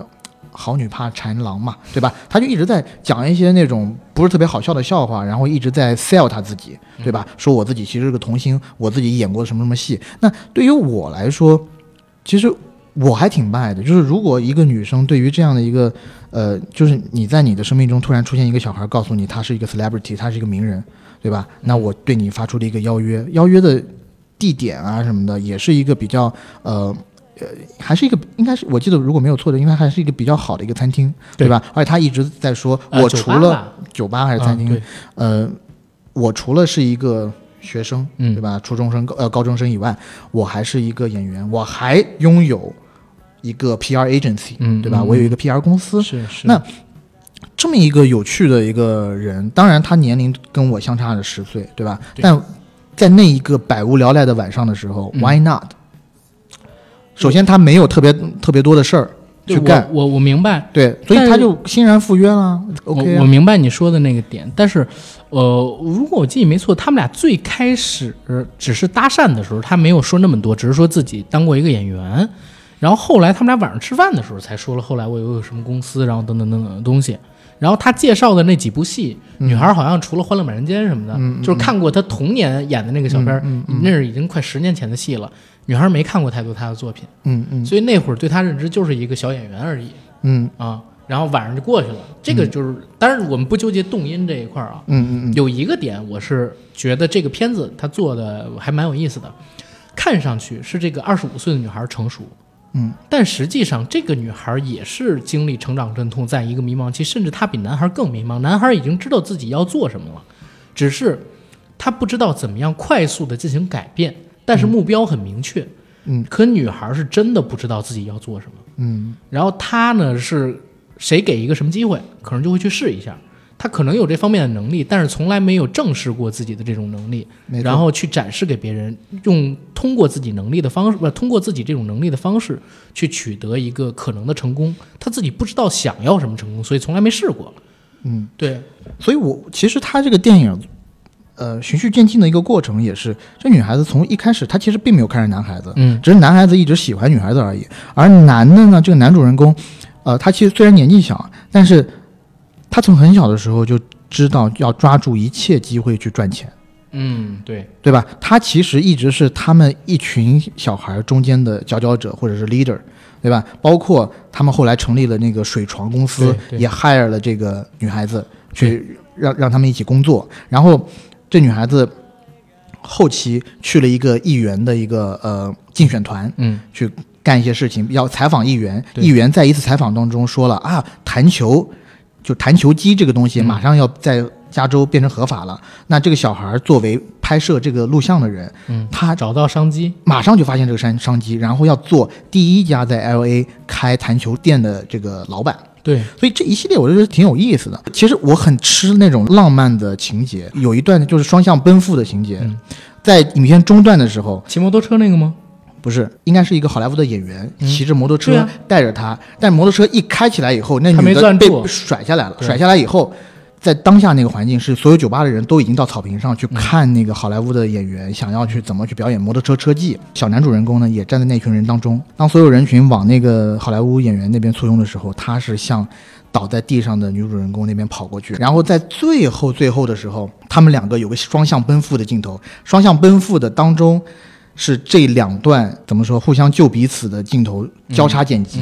嗯，明然后白。，然后再配上音乐，如果没有那段的话，我我大概就给个三颗星。也替你的大连爱情故事版啊梦。那那倒也不需要提，倒不需要提那个 啊。OK，我本身就是比较喜欢这种嗯呃浪漫题材的东西，然后浪漫题材的东西，你必须要有浪漫的形式和画面。嗯，那它在某种程度上给到我了，但我也承认它其实是有一些散松散的。但是吸引我一直往下去看的点，除了他们两个人之间的感情以外，还有它还原的很好的七十年代的 L A 的街景。和当时的人的生活方式，包括当时的一些社会上的呃一些问题，包括当时油价上涨，对是吧？然后我这两天油价可疯了，我靠。是我觉得很有意思，看这个电影。是，但是我我还想说一个点，我对他的观感就是不太好，可能还有一个原因，嗯就是他是 PTA 的作品，OK，啊。OK，我开始看这个片名的时候，我都想不出来这是他的作品。嗯然后当看到这么一个可能说纯情，对吧？嗯或者说就比较青春的这么一个片子的时候，结构上有没有什么特别新奇的地方？啊、当然视听语言不错了，就是还是有一点点，有一点点跟期待值有落差，应该这样，或者说期待值错位。我期待的不是这种东西，嗯对吧？期待还是 PTA 自己那一套。然后这个是甘草披萨，其实我觉得得奖的几率也不是很大。嗯，对吧嗯呃，再之后还有监听女孩儿、玉面情魔，我们没聊。我想先还有贝尔法斯特，哦，对，贝尔法斯特，贝尔法斯特就别说了，靠，肯定不喜欢呀。贝尔法斯特，对吧嗯我靠就这部说啥片子呢整体是黑白影像的制作，嗯对对对但我看到网上有很多人把它跟罗马相提并论，我觉得嗯。有一点像倒是真的，都是黑白的，但挺糟践都是讲罗马的都是讲童年的事儿。嗯呃，我我我其实也不能说谁糟践谁吧，但只是说，于我们来讲，我们其实很难共情。对呃，因为他讲的东西呢，有很多是跟爱尔兰和英国的嗯政治、宗教挂钩的。对，因为呃，北爱尔兰有很长一段时间，他想脱离英国的统治，就是他十七世纪还是十六世纪的时候，也是被强行的抓过来他是二战之后，大概是英国最动乱的那个时期，嗯。他的童年的这么一个故事。嗯。然后他跟罗马比起来，我觉得首先语言上、镜头语言上边嗯。落后很多，嗯。对吧？然后再有一个，这个故事我们真的没有办法共情，就是看上去很难看。对。我还记得前两天咱们就在群里边聊天，咱俩跟小仙儿那仨人群啊，咱们聊天的时候说，这个故事应该是几部里边，除了喜剧故事啊，那个特别之外，嗯嗯嗯我我自己可能最最不喜欢的一个，对，就完完全无可取之处。就我在看的时候，其实我是缺了一大块的背景资料的，嗯我不不懂，因为 后来查了背景资料才知道，就嗯就是他的宗教之争在爱尔兰还是很严重的。那当然，就是十六世纪，这这当时我在念一些资料啊，说十六世纪宗教革命以后，英国脱离罗马，创立自己的新教教会，但爱尔兰拒绝追随英国，而继续信奉天主教。嗯，然后他们本来就有这种殖民和反殖民的斗争嘛，然后后面又加入了这种宗教的冲突的成分，然后一九二二年爱尔兰才获得自由，对吧？然后六十年代末以来，新教和天主教两大宗教团体在北爱尔兰是否脱离英国的问题上发生过武装冲突，嗯，所以这是那个哎。时代的大背景。我觉得这片儿咱俩别细讲了。啊。啊，可以可以，对，我觉得这片儿别细讲，反正大概就是这么一个故事吧，讲了他童年看到的国内的一些比较动荡的时光跟人群的故事。嗯。然后，但是除了这背景之外，我真的觉得就没什么太多好玩的那啥，对吧？对，就就是就是他唯一的有几段彩色的镜头，嗯。呃，除了一开始现在贝尔法斯特的贝贝尔法斯特的那个呃全景，对，然后还有就是他小时候零星的看电影电视剧，嗯就是电视电视剧，呃，如果是电视电视的话，在电视机上那个镜头也是彩色的，哎呦，不会是超大佛普拉？啊，嗨，就可能是在隐隐约约的讲导演嗯。可能是从小就受到了影视剧的这个嗯，呃熏陶影响，感染，对吧？那影视剧是他们从小的那个 dreamland 梦幻之地啊，嗯有这么层意思。贝尔法斯特其实有一个冷呃有一个知识，嗯就是它是泰坦尼克号的建造地，啊，然后到现在为止，那个地方有一个特别大的泰坦尼克号的那个呃博物馆。嗯嗯，OK，然后这是贝尔法斯特，我觉得也也不太能够获奖啊。接着往后看的话，我想讲一下那个《玉面情魔》，你可以讲《监听女孩》吗？这女孩呃无所谓，咱一起讲，一起讲吧混混着讲。啊、玉面情魔》其实我挺喜欢的，因为我挺喜欢就是原版四七年那个电影。大家如果就常听我们电台的话，会发现我特别喜欢那种奇情故事嘛。玉面情魔》，你听这名字你就知道是这这一部里边最奇情的一个，比《犬之力》奇情多了。但是因为它有几个致命的缺点，啊、我呢对这片子的感受就没有那么的好。第一个缺点是布拉德利·库珀他的表演实在太差了。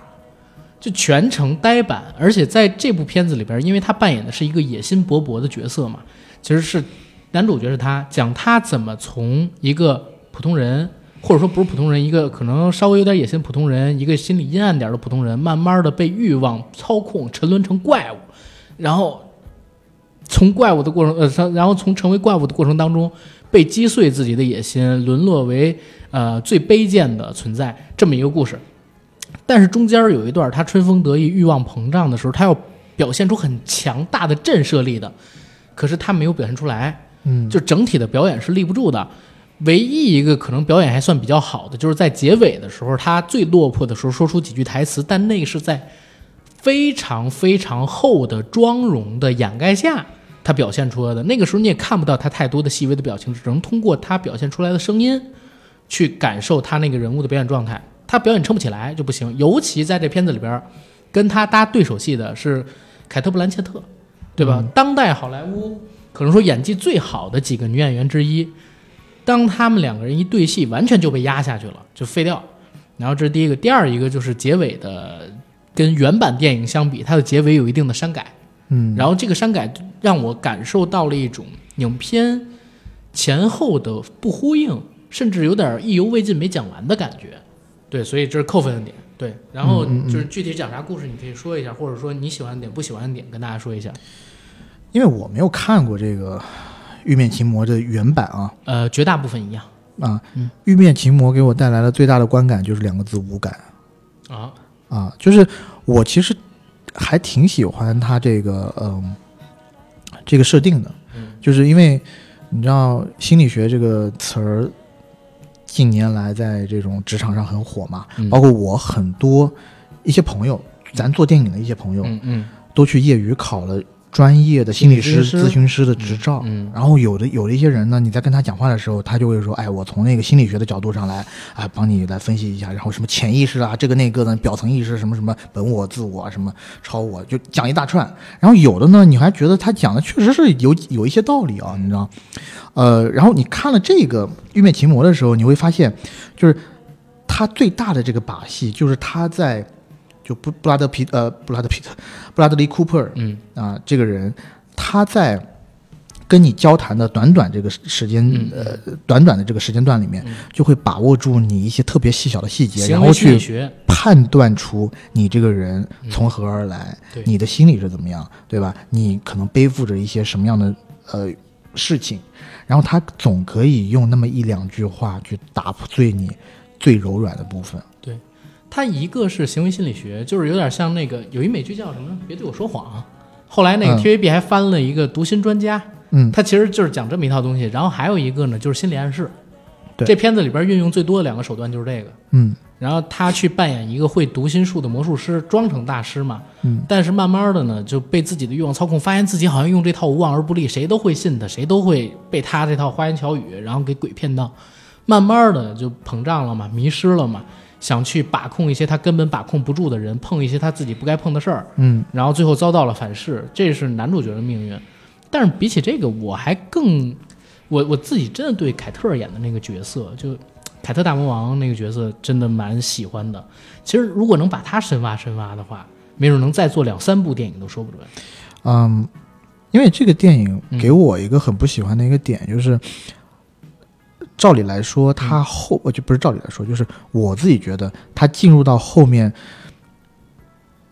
主电影主体故事的时候，时间段太晚了。啊，就他这个男主人公是怎么从籍籍无名的一个可能是个街溜子，嗯然后晋升成为拿到了这一本可以读透人心的秘籍。这段时这段时间太太长了太长了。对，太长了，他没有很快的进入可能导演想要去讲的一个主体故事。而且在大概他呃离开马戏团嗯之前的这段戏里边，其实对男主角他的一个性格的展现并不直观。离开马戏团之前，男主角的性格完全是好人，对，百分之两百的好人，而且他也是悲天悯人的性格，中他间的转乐于。对乐于助人什么的。然后一离开马戏团，嗯，然后可能就他就是有一个时间的变换嘛，大概过了过了几年啊，怎么样？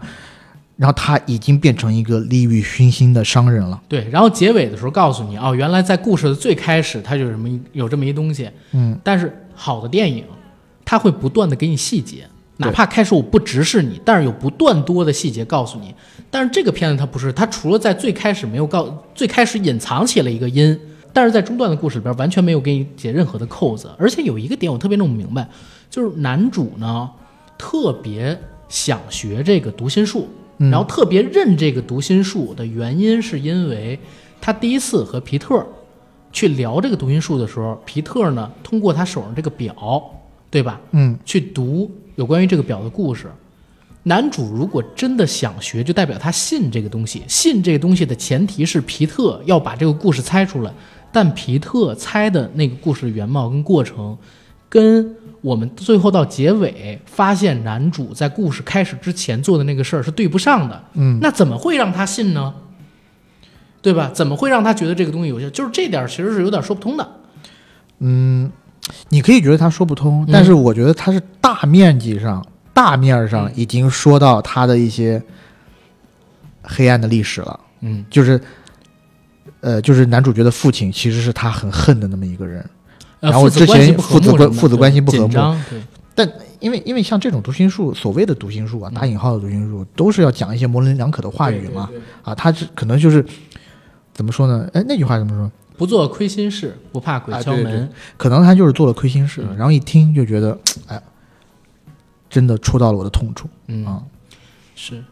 其实皮特这个角色扮演了男主角心里边可能想要的那个父亲的角色，嗯对吧？就是我还是稍微说一下他跟四七年的那版电影的一个嗯比较大的区别，就是我自己不太满意的区别。嗯四七年的电影呢，其实他在最后男主很悲惨的那个结局之后，还有一个剧情的延展是啥啊？就是被男主角抛弃、抛弃男主角而去的那个女生回来找男主，他的妻子回来找他，把他接触了那个马戏团，嗯。两个人呢成了一对儿，嗯，默默无名的在马戏团里边做低级魔术表演的夫妻，然后一直呢，男生也酗酒啊，生活不顺利啊，等等等等，是一个轮回，嗯。是一个轮回。他就像电影里边遇到的皮特夫妻一样，在这个片子里边其实也没有说，就是皮特夫妻明明，哎呦，他们俩的魔术那么好，对吧？读心术那么好，怎么会混到来马戏团做这么不值得的演出？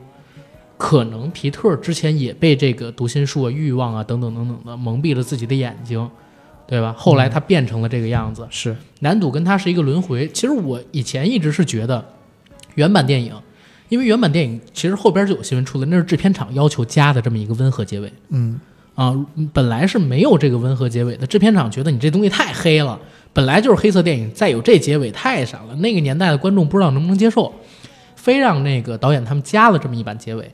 那陀螺在导现在这版《玉面情魔》的时候，他接受采访就说：“我们把这版结尾去掉。”嗯啊，我自己还挺开心的。我说终于能看到一个最符合当年那个故事初衷的这么一版结尾出现。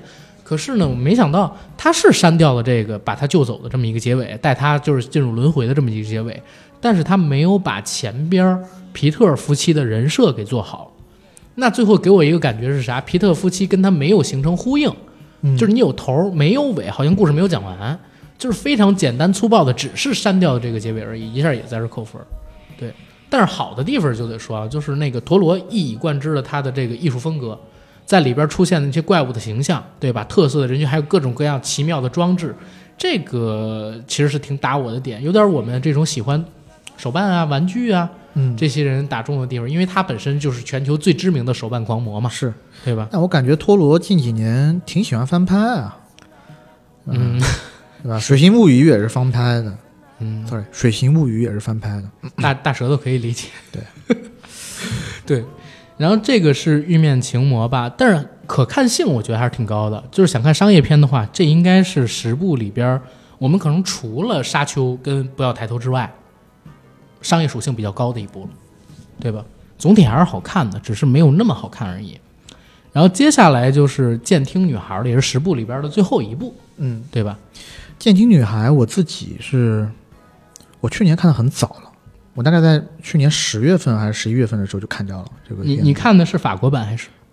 没有？就是哦，现在这版，现在这版，现在这版，嗯，《监听女孩》其实讲的，如果于我而言的话，我觉得它是一个更老套的一个暖心的励志故事。嗯讲的是啥呢？它它的英文名字叫 C O D A Coda，我以前一直叫 Coda，嗯。但原来它是几个词的缩写，聋人爸妈的孩子嗯。啊，这就是很简单直接的告诉你了，这个电影主要讲的是啥？嗯。讲的就是一个家庭，这个家庭呢，一家四口，爸爸妈妈，哥哥妹妹，除了这个妹妹是正常人以外，就是可以正常听力、有正常听力的，其他人全都是聋子、聋哑人，说不出话。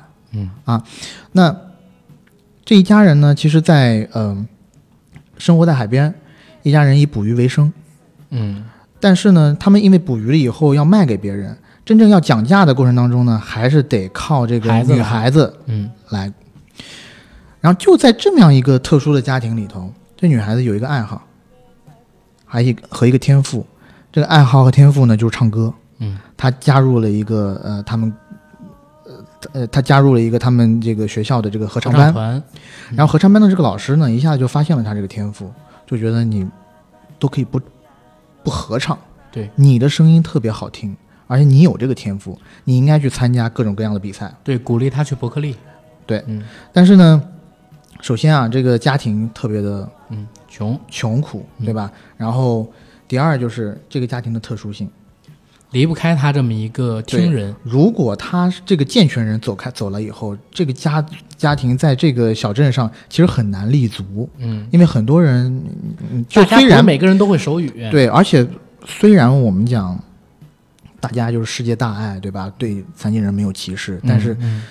很多人，很多那种健全人，而且在这个电影里头，他们那个镇子上面的人，所有基本上他的邻居文化程度都不高嗯，啊，都是一些苦出身的人。水手、海对员。，那这些海员呢，理所当然的不会对他们这个家族有很强的这个 respect，嗯，对吧？他也不会尊重他们。对啊，所以这个女孩就一直在纠结，她到底是应该出去放弃所有家庭所有的这一切啊，嗯。呃，自己去搏一个未来，还是说就是要留在镇上嗯啊，和他家里呃好好的活下去对，啊，是这么一个故事。呃，其实这故事本身是挺动人的，嗯。嗯，但是你知道，我像我这种就是道德包袱特别多的人，嗯。就是我到后来我也会想，就是他其实很多问题还是没有解决，嗯。到最后呢，你看上去是一个比较欣喜的结局，女孩呢离开了这个嗯小海口，去伯克利上学了，对吧？嗯但是呢，其实留下来的问题非常多，完全没有解决，之后会变成什么样你也不好说。首先，他离开了，父母还是没有找到一个完全会手语、能时时刻刻待在船上的海员。然后，刚刚开始的生意不知道怎么去解决。当然了，这个可能就是中西方价值观的一个不同，就是大家到底谁更认 family？其实东方人是更认 family，虽然我们不挂在口上，嗯对吧？呃，西方可能还是更推崇自由意志一点儿，就是女孩她还是离开了。嗯对嗯，在我看来，反而是一个蛮流畅也挺动人的一个故事，可是就会引发出很多我的遐想。你的遐想是觉得这个女孩走了，其实对这个家庭不是特别负责，甚至说，就是走了之后会发生什么呢？就会不会再回来？然后等等等等，就是一群糟心的事儿呢。呃，我自己发现我有一特别大的问题，嗯 就是我我我自己写东西也是，或者自己想东西也是，我会想一个就是讨好型方案，嗯就是尽可能的让每个人都有一个完整完美的结局，嗯要不然的话，搁我这儿就心里边很难过这一关，我很难做那不就是如你我我夸大点说，如果我是一导演，我特别难做那种就是走到生命死关头的死胡同的那种片子，嗯就是我心里边认同不了。然什么叫死胡同的那种？你就比如说像像他这种《监听女孩》这种片子，我就必须，如果我来做的话，我就必须得想一个最完美的大团圆结局，就是可能说会用一个特别影响影片质感的方法，就是让那个女主的好朋友跟她哥哥滚床单的那一个，嗯然后跟他哥真的就是我操灵魂恋人好上，因为他明显会一些手语嘛，嗯，代替这个女孩子的角色，帮他们家以后对，因为他们家呢生意也开始起步了，嗯其实是可以赚到些钱的。嗯帮助就是帮他那，因为那个女孩生活也不是很好，首先学习不怎么样，肯定考不上伯克利嘛，是对吧？然后呢，在酒吧餐馆里边工作，肯定也没有他们家最后这生意做成了要好。嗯，就是其实可以做的，但是我能理解，因为这么做真的太土了。嗯，我觉得这就是一个这个故事想要讨论的，对，就是说你这一家人是不是就是 depends on 你这个女女孩子了？对，是不是我们一家就离了你就不不能赚了？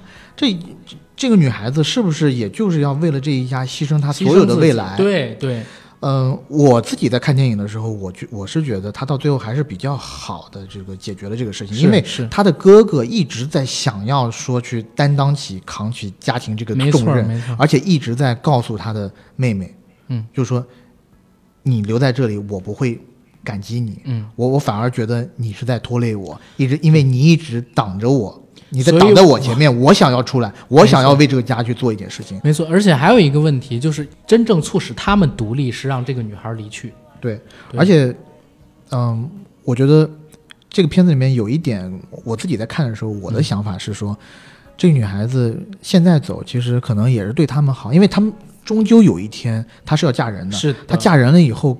跟这个家庭的连接肯定没有那么紧密，那你与其要弄到那么晚，可能爸爸妈妈身体都已经不太好了，然后年龄也大了，嗯你再离开，现他们更承受不了。人精力那么旺盛，天天对啊，没错，，还对是。赶紧离开。没错，而且我记得这个电影里面有几段还是特别特别感人的啊，哦，就是包括他爸爸在跟这个在劝说这个女孩，告诉这个女孩，嗯。呃，我具体他讲的话我已经有点忘了，但其实情景应该能记得。对，就还是要告诉这个女孩，你应该去追寻你自己想要的东西。然后那一段我，我我我真的还是还是泪洒当当场。我有两场戏印象特别深。嗯首先第一场是女孩告诉父亲母亲，她要去唱歌。嗯，父母呃父亲其实没说太多话，母亲是不认同。母亲是大发雷霆。对，然后母亲一直有这么一个观念：如果我是个瞎子，你是不是就会喜欢画画了？嗯，他就他的意思是。逆反。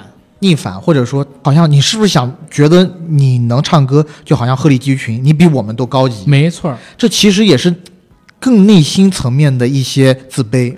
但是呢，到了后面一段戏才是真正感动我的点。嗯，后面一段戏是他母亲和父亲两个人在卧室里面进行对话的时候，母亲当然前面是一通说辞等等等等，后边来一句“我们的宝宝要离开我”，然后他父亲突然用手语比划了一句：“他从来没做过宝宝。”嗯，就是因为我们从最直接的那个中文译名聋哑人的孩子，嗯对吧？他是这个家里边唯一的一个健全人，一个听人。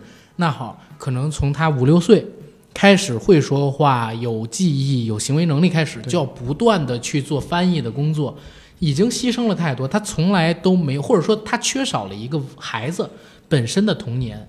他承担了太多不需要他这么大的一个孩子去承担的一些东西，所以他从来没有做过宝宝，没有过自己的独立意识，没有为自己争取过什么，包括每天跟父母去打鱼，所以臭气哄哄的去上学，要被同年龄的甚至还没有他可爱漂亮的女孩去嘲笑，对吧？他牺牲了太多的东西，然后这是当时他父亲说完之后，哎，我特别感动的点。然后第二个点呢，是女孩真的在合唱团里表演，父母他们过去，嗯前半场就表演 OK，我我就觉得还行。等到后半场二重唱的时候，他父亲有一段戏你还记得吗？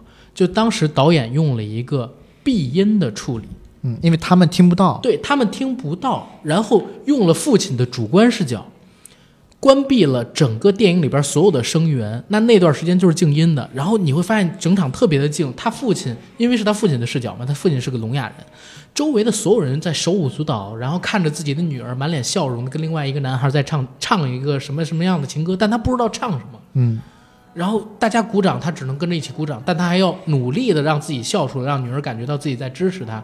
但是中间的那一段茫然的表演，我觉得特别好。然后紧跟着呢，就是自己要去透透气。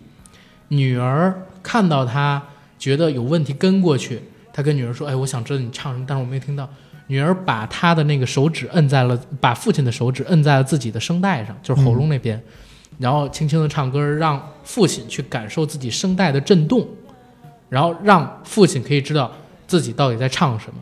就那场戏，我也是挺感动的，是是整个片子最感动的那是，包强过最后的那个结尾他唱歌的那场戏。嗯，对。嗯，但是还是说回来，就是格局太小了，这个片子也很难拿奖。嗯，我倒不是觉得格局太小，我是觉得这样的片子有点多，在对吧？在在好莱坞，嗯，然后好看程度我觉得是数一数二，在这十部片子里面，其实真的挺好看。嗯，但是你要说让他拿奖，我也觉得戏不太大，因为他其实在艺术层面上没有太多的突破，或者说是嗯特立独行的地方。如果就我们刚刚说的。你说让犬之力拿奖，我觉得都有可能，嗯啊，但是让他拿奖的话，我觉得反倒让我觉得意外。如果他真的能拿奖，我问个问题啊，如果这十部贝尔法斯特、不要抬头、驾驶我的车、监听女孩、国王理查德、甘草披萨、玉面情魔、犬之力、西区故事、沙丘，我们刨开所谓的颁奖规则，还有那些所谓的传统吧，嗯，你觉得如果你是，你会选谁做最佳影片？我想选不要抬头啊。我想选不要抬头，咱俩正好补充了一个，我想选沙丘，对，或者是沙丘，嗯，对，就这两个我们之前聊过的片子，对我我是真的很想选沙丘，嗯，就是因为我第一我看了沙丘原著，我是觉得这个改编起来真的很难，第二呢，就是我这样吧，就哪怕咱们我我私心肯定是特别希望沙丘得，但是可能性真的也不大，嗯，但是我觉得有几个奖项沙丘应该是赢面挺大的，服装造型，嗯。啊，混音。音响效果、视觉效果，啊，视觉效果可能还有其他的竞争对手啊。然后摄影，对吧？啊，美术指导，啊，这个几个我觉得可以，甚至嗯，原创音乐，对吧？有原创音乐，我觉得有可能，对吧？有可能就是一堆装修奖、技术奖，应该是没什么问题的。然后不要抬头，我特别特别希望他能拿一个原创剧本奖。我觉得应该，我看看原创剧本都有谁啊？对，原创剧本我给你看一眼。理查德，不要抬头，贝尔法斯特，甘草披萨和世界上最糟糕的人，啊，那是一部国际影片。嗯，那我觉得在这个里面应该还是吊打的吧。不要抬头，当然世界上最糟糕的人我没看啊。呃，但是不要抬头在北美的评价特别差。呃，是对吧？就是北美的普通观众跟虽然它就是现在已经是奶飞有史以来被观看数最多的电影了，但是它在评论界还有北美观众，我觉得不要抬头跟那个。驾驶我的车能进最终的这十十大提名名单，很大原因啊，都是因为，嗯，现在的评委们放宽了很多其他国家的，嗯，要原来那一套很有可能进不去，所以确实多元化。但是我自己当然也是很喜欢，就是他这个片儿了，嗯，但是拿最佳影片确实有点儿，还是有，还是他们这这还是一个晚会式的，只不过是一个吐槽类的这么一个太小的东西。嗯，但亚当麦凯已经冲击过好几次奥斯卡奖了，各种奖项里面提名里头。然后我刚刚看了一下，我发现《监听女孩》她不是买的是法国那个电影的版权吗？对啊，那个版权费竟然是两千五百万美金。法国那片子原版卖了多少？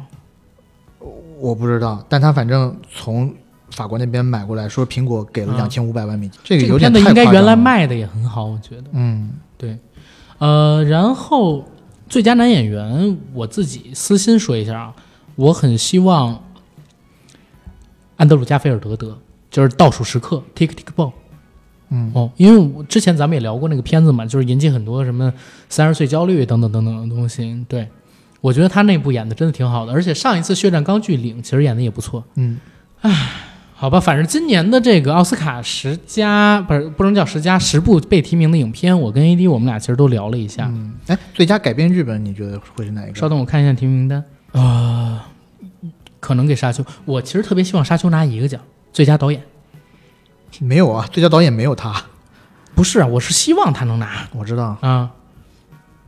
如果他能拿这个提名的话，我就觉得是真正认可的，就是维伦纽瓦，对吧？嗯科幻片之前他《边境杀手》好像也没有拿最佳导演提名，应该没有。没给。对那现在这个最佳导演奖，你想给谁呢？我的话，可能你肯定就是给简简坎皮恩了。对我应该是给他。斯皮尔伯格肯定是不可能啦，冰口龙介那个东西你都不认，其实你代表的是很多就是反正我不认。啊、对绝大部分普通观众，或者说那个什么美国的不不不，就就普通观众，就普通观众啊好啊。然后布拉纳那个贝尔法斯特我是完全不认的，然后托马斯安德森的甘草披萨，就挑来挑去只有这个，对吧？展示力应该是简坎皮恩，而且他也确实称得上，之前佳作太多了，也是，对吧？声名赫赫嘛，好长时间也没有一部电影出来了，对吧？之前他做美剧都很牛逼嘛，对吧？嗯然后，呃，说一嘴，就是我今年我觉得有一个问题，奥斯卡他妈十个提名是不是有点过分了？这十个提名里边，在我看来有好几部，是不是因为可能好看的那几部都是翻拍的，但是你又不能让人发现你全是翻拍的电影进了提名名单，所以扩扩充成十个，因为你看最佳导演只放了五个呀，对不对？这个就显得有一点吊诡。然后原创力的匮乏肯定也表现出来了，但是侧面也能看出来他们现在吸收外语片、国际人才、国际电影人才的这么一个决心。嗯嗯，之后的话，可能我们所认知当中的好莱坞的这种已经运行了一百多年的模式会有一点改变，随着电影行业越来越倒退，可能越来越就是在某一个以前咱们有一个听友跟我做过一期节目聊房地产。嗯他当时提到过一个特别好玩的一个概念，他说，当某一个事物塌陷的时候，资源会集中向同一个地方坠落，就是那个地方会越来越高，所以他呢就选择在东北的某一个城市，他老家的省会的某一个城市买房啊，啊，他觉得资源都会往那边集中结果呢？啊，结果让他猜对了嘛。啊，啊，但是现在我也不知道了啊。现在这两年疫情等等，我不知道影响会不会变得更差。然后，呃，哪个城市啊？长春不是沈阳啊，啊，沈阳而且他还买的好的玉都，中国玉都，你知道吗？我不知道洗浴洗浴之都哦，嗨，因为他在北京嘛，但在北京很多年也买不起北京的房子，然后他就选择回老家。但是我说你老家东北现在不都说东北发展？他说嗯错了，就是越是差的地方资源越集中。那东北比如说我所在的省会，，对，啊然后还选一好地儿的话，应该就还可以。然后，但是这个说远了，为什么要提到这一点？就是现在整个电影行业在崩塌嘛，传统的电影行业做内容的肯定还是嘛。你看这新兴的媒体公司，苹果呀、奶飞啊，越来越牛逼。那好莱坞传统的制片厂，还有他已经恪守了这么多年的奥斯卡，奥斯卡最近就真的在改变啊，它开放了之前的限制。之前想要报送奥斯卡，必须得上映多少多少天在线下，然后开多少多少块银幕，上映满足这几个标准的才能去。所以之前你像那个那个，呃，罗马什么的，嗯，他之前还特地在纽上映约哪儿哪儿上映了一下，但是是很少的场次，上映几天刚满足这标准就关掉了。但是你看现在，它基本上就算是放开了。然后以前呢，你想，你很难想象，就是国际影片或者说外语片进到最终决选的名单里边去，现在也可以了。所以他们也在做一种资源化的集中，然后每一个大厂都在建自己的流媒体平台，然后流媒体平台反而因为有钱，然后变现方式又比较多元化，然后比较有直观的变现能力，跟不跟我们现在传统电影业的这种票房回收的方式形成一个非常大的落差嘛，对吧？嗯所以他们在不断的做好的内容，就是现在是一个在变革的时期。然后奥斯卡它各种各样的转变，都是为了能够在新的时代来临之前，掌握那个即将到来新时代的话语权，对吧？是嗯啊、而且，哎，你知不知道，其实 MPA 美国电影协美国电影协会这个组织啊，以前不是一直都是帮着六大来处理一些与政府会谈的事务嘛？哦，现在也帮流媒体了吗？现在不是帮流媒体，嗯。而是 Netflix 进入，因为六大以前不是只现在不是只、只变成五大大了嘛？然后 Netflix 变成了第六大进去了，哦。所以 MPA 也现在也帮 Netflix 谈。我之后都在想，会不会只有什么三大、四大，然后其中有两家，一家是苹果，不是，其中有三家，一家苹果，一家奶飞，一家亚马逊，剩下一个你猜是谁？迪士尼对、有可能，对啊、其他的都被就是传统大厂，你被迪士尼合并算了，可能能留个华纳环球什么的，对吧？新六大格也也就是也就是三这三个比较大一点儿嗯，啊，其他两个小的确实有点太小了。对，这个时候啊，我跟你讲，我得提个醒儿，嗯你看，在这前所未有的变局之时、变革之年，是不是应该有人争取一下，对吧？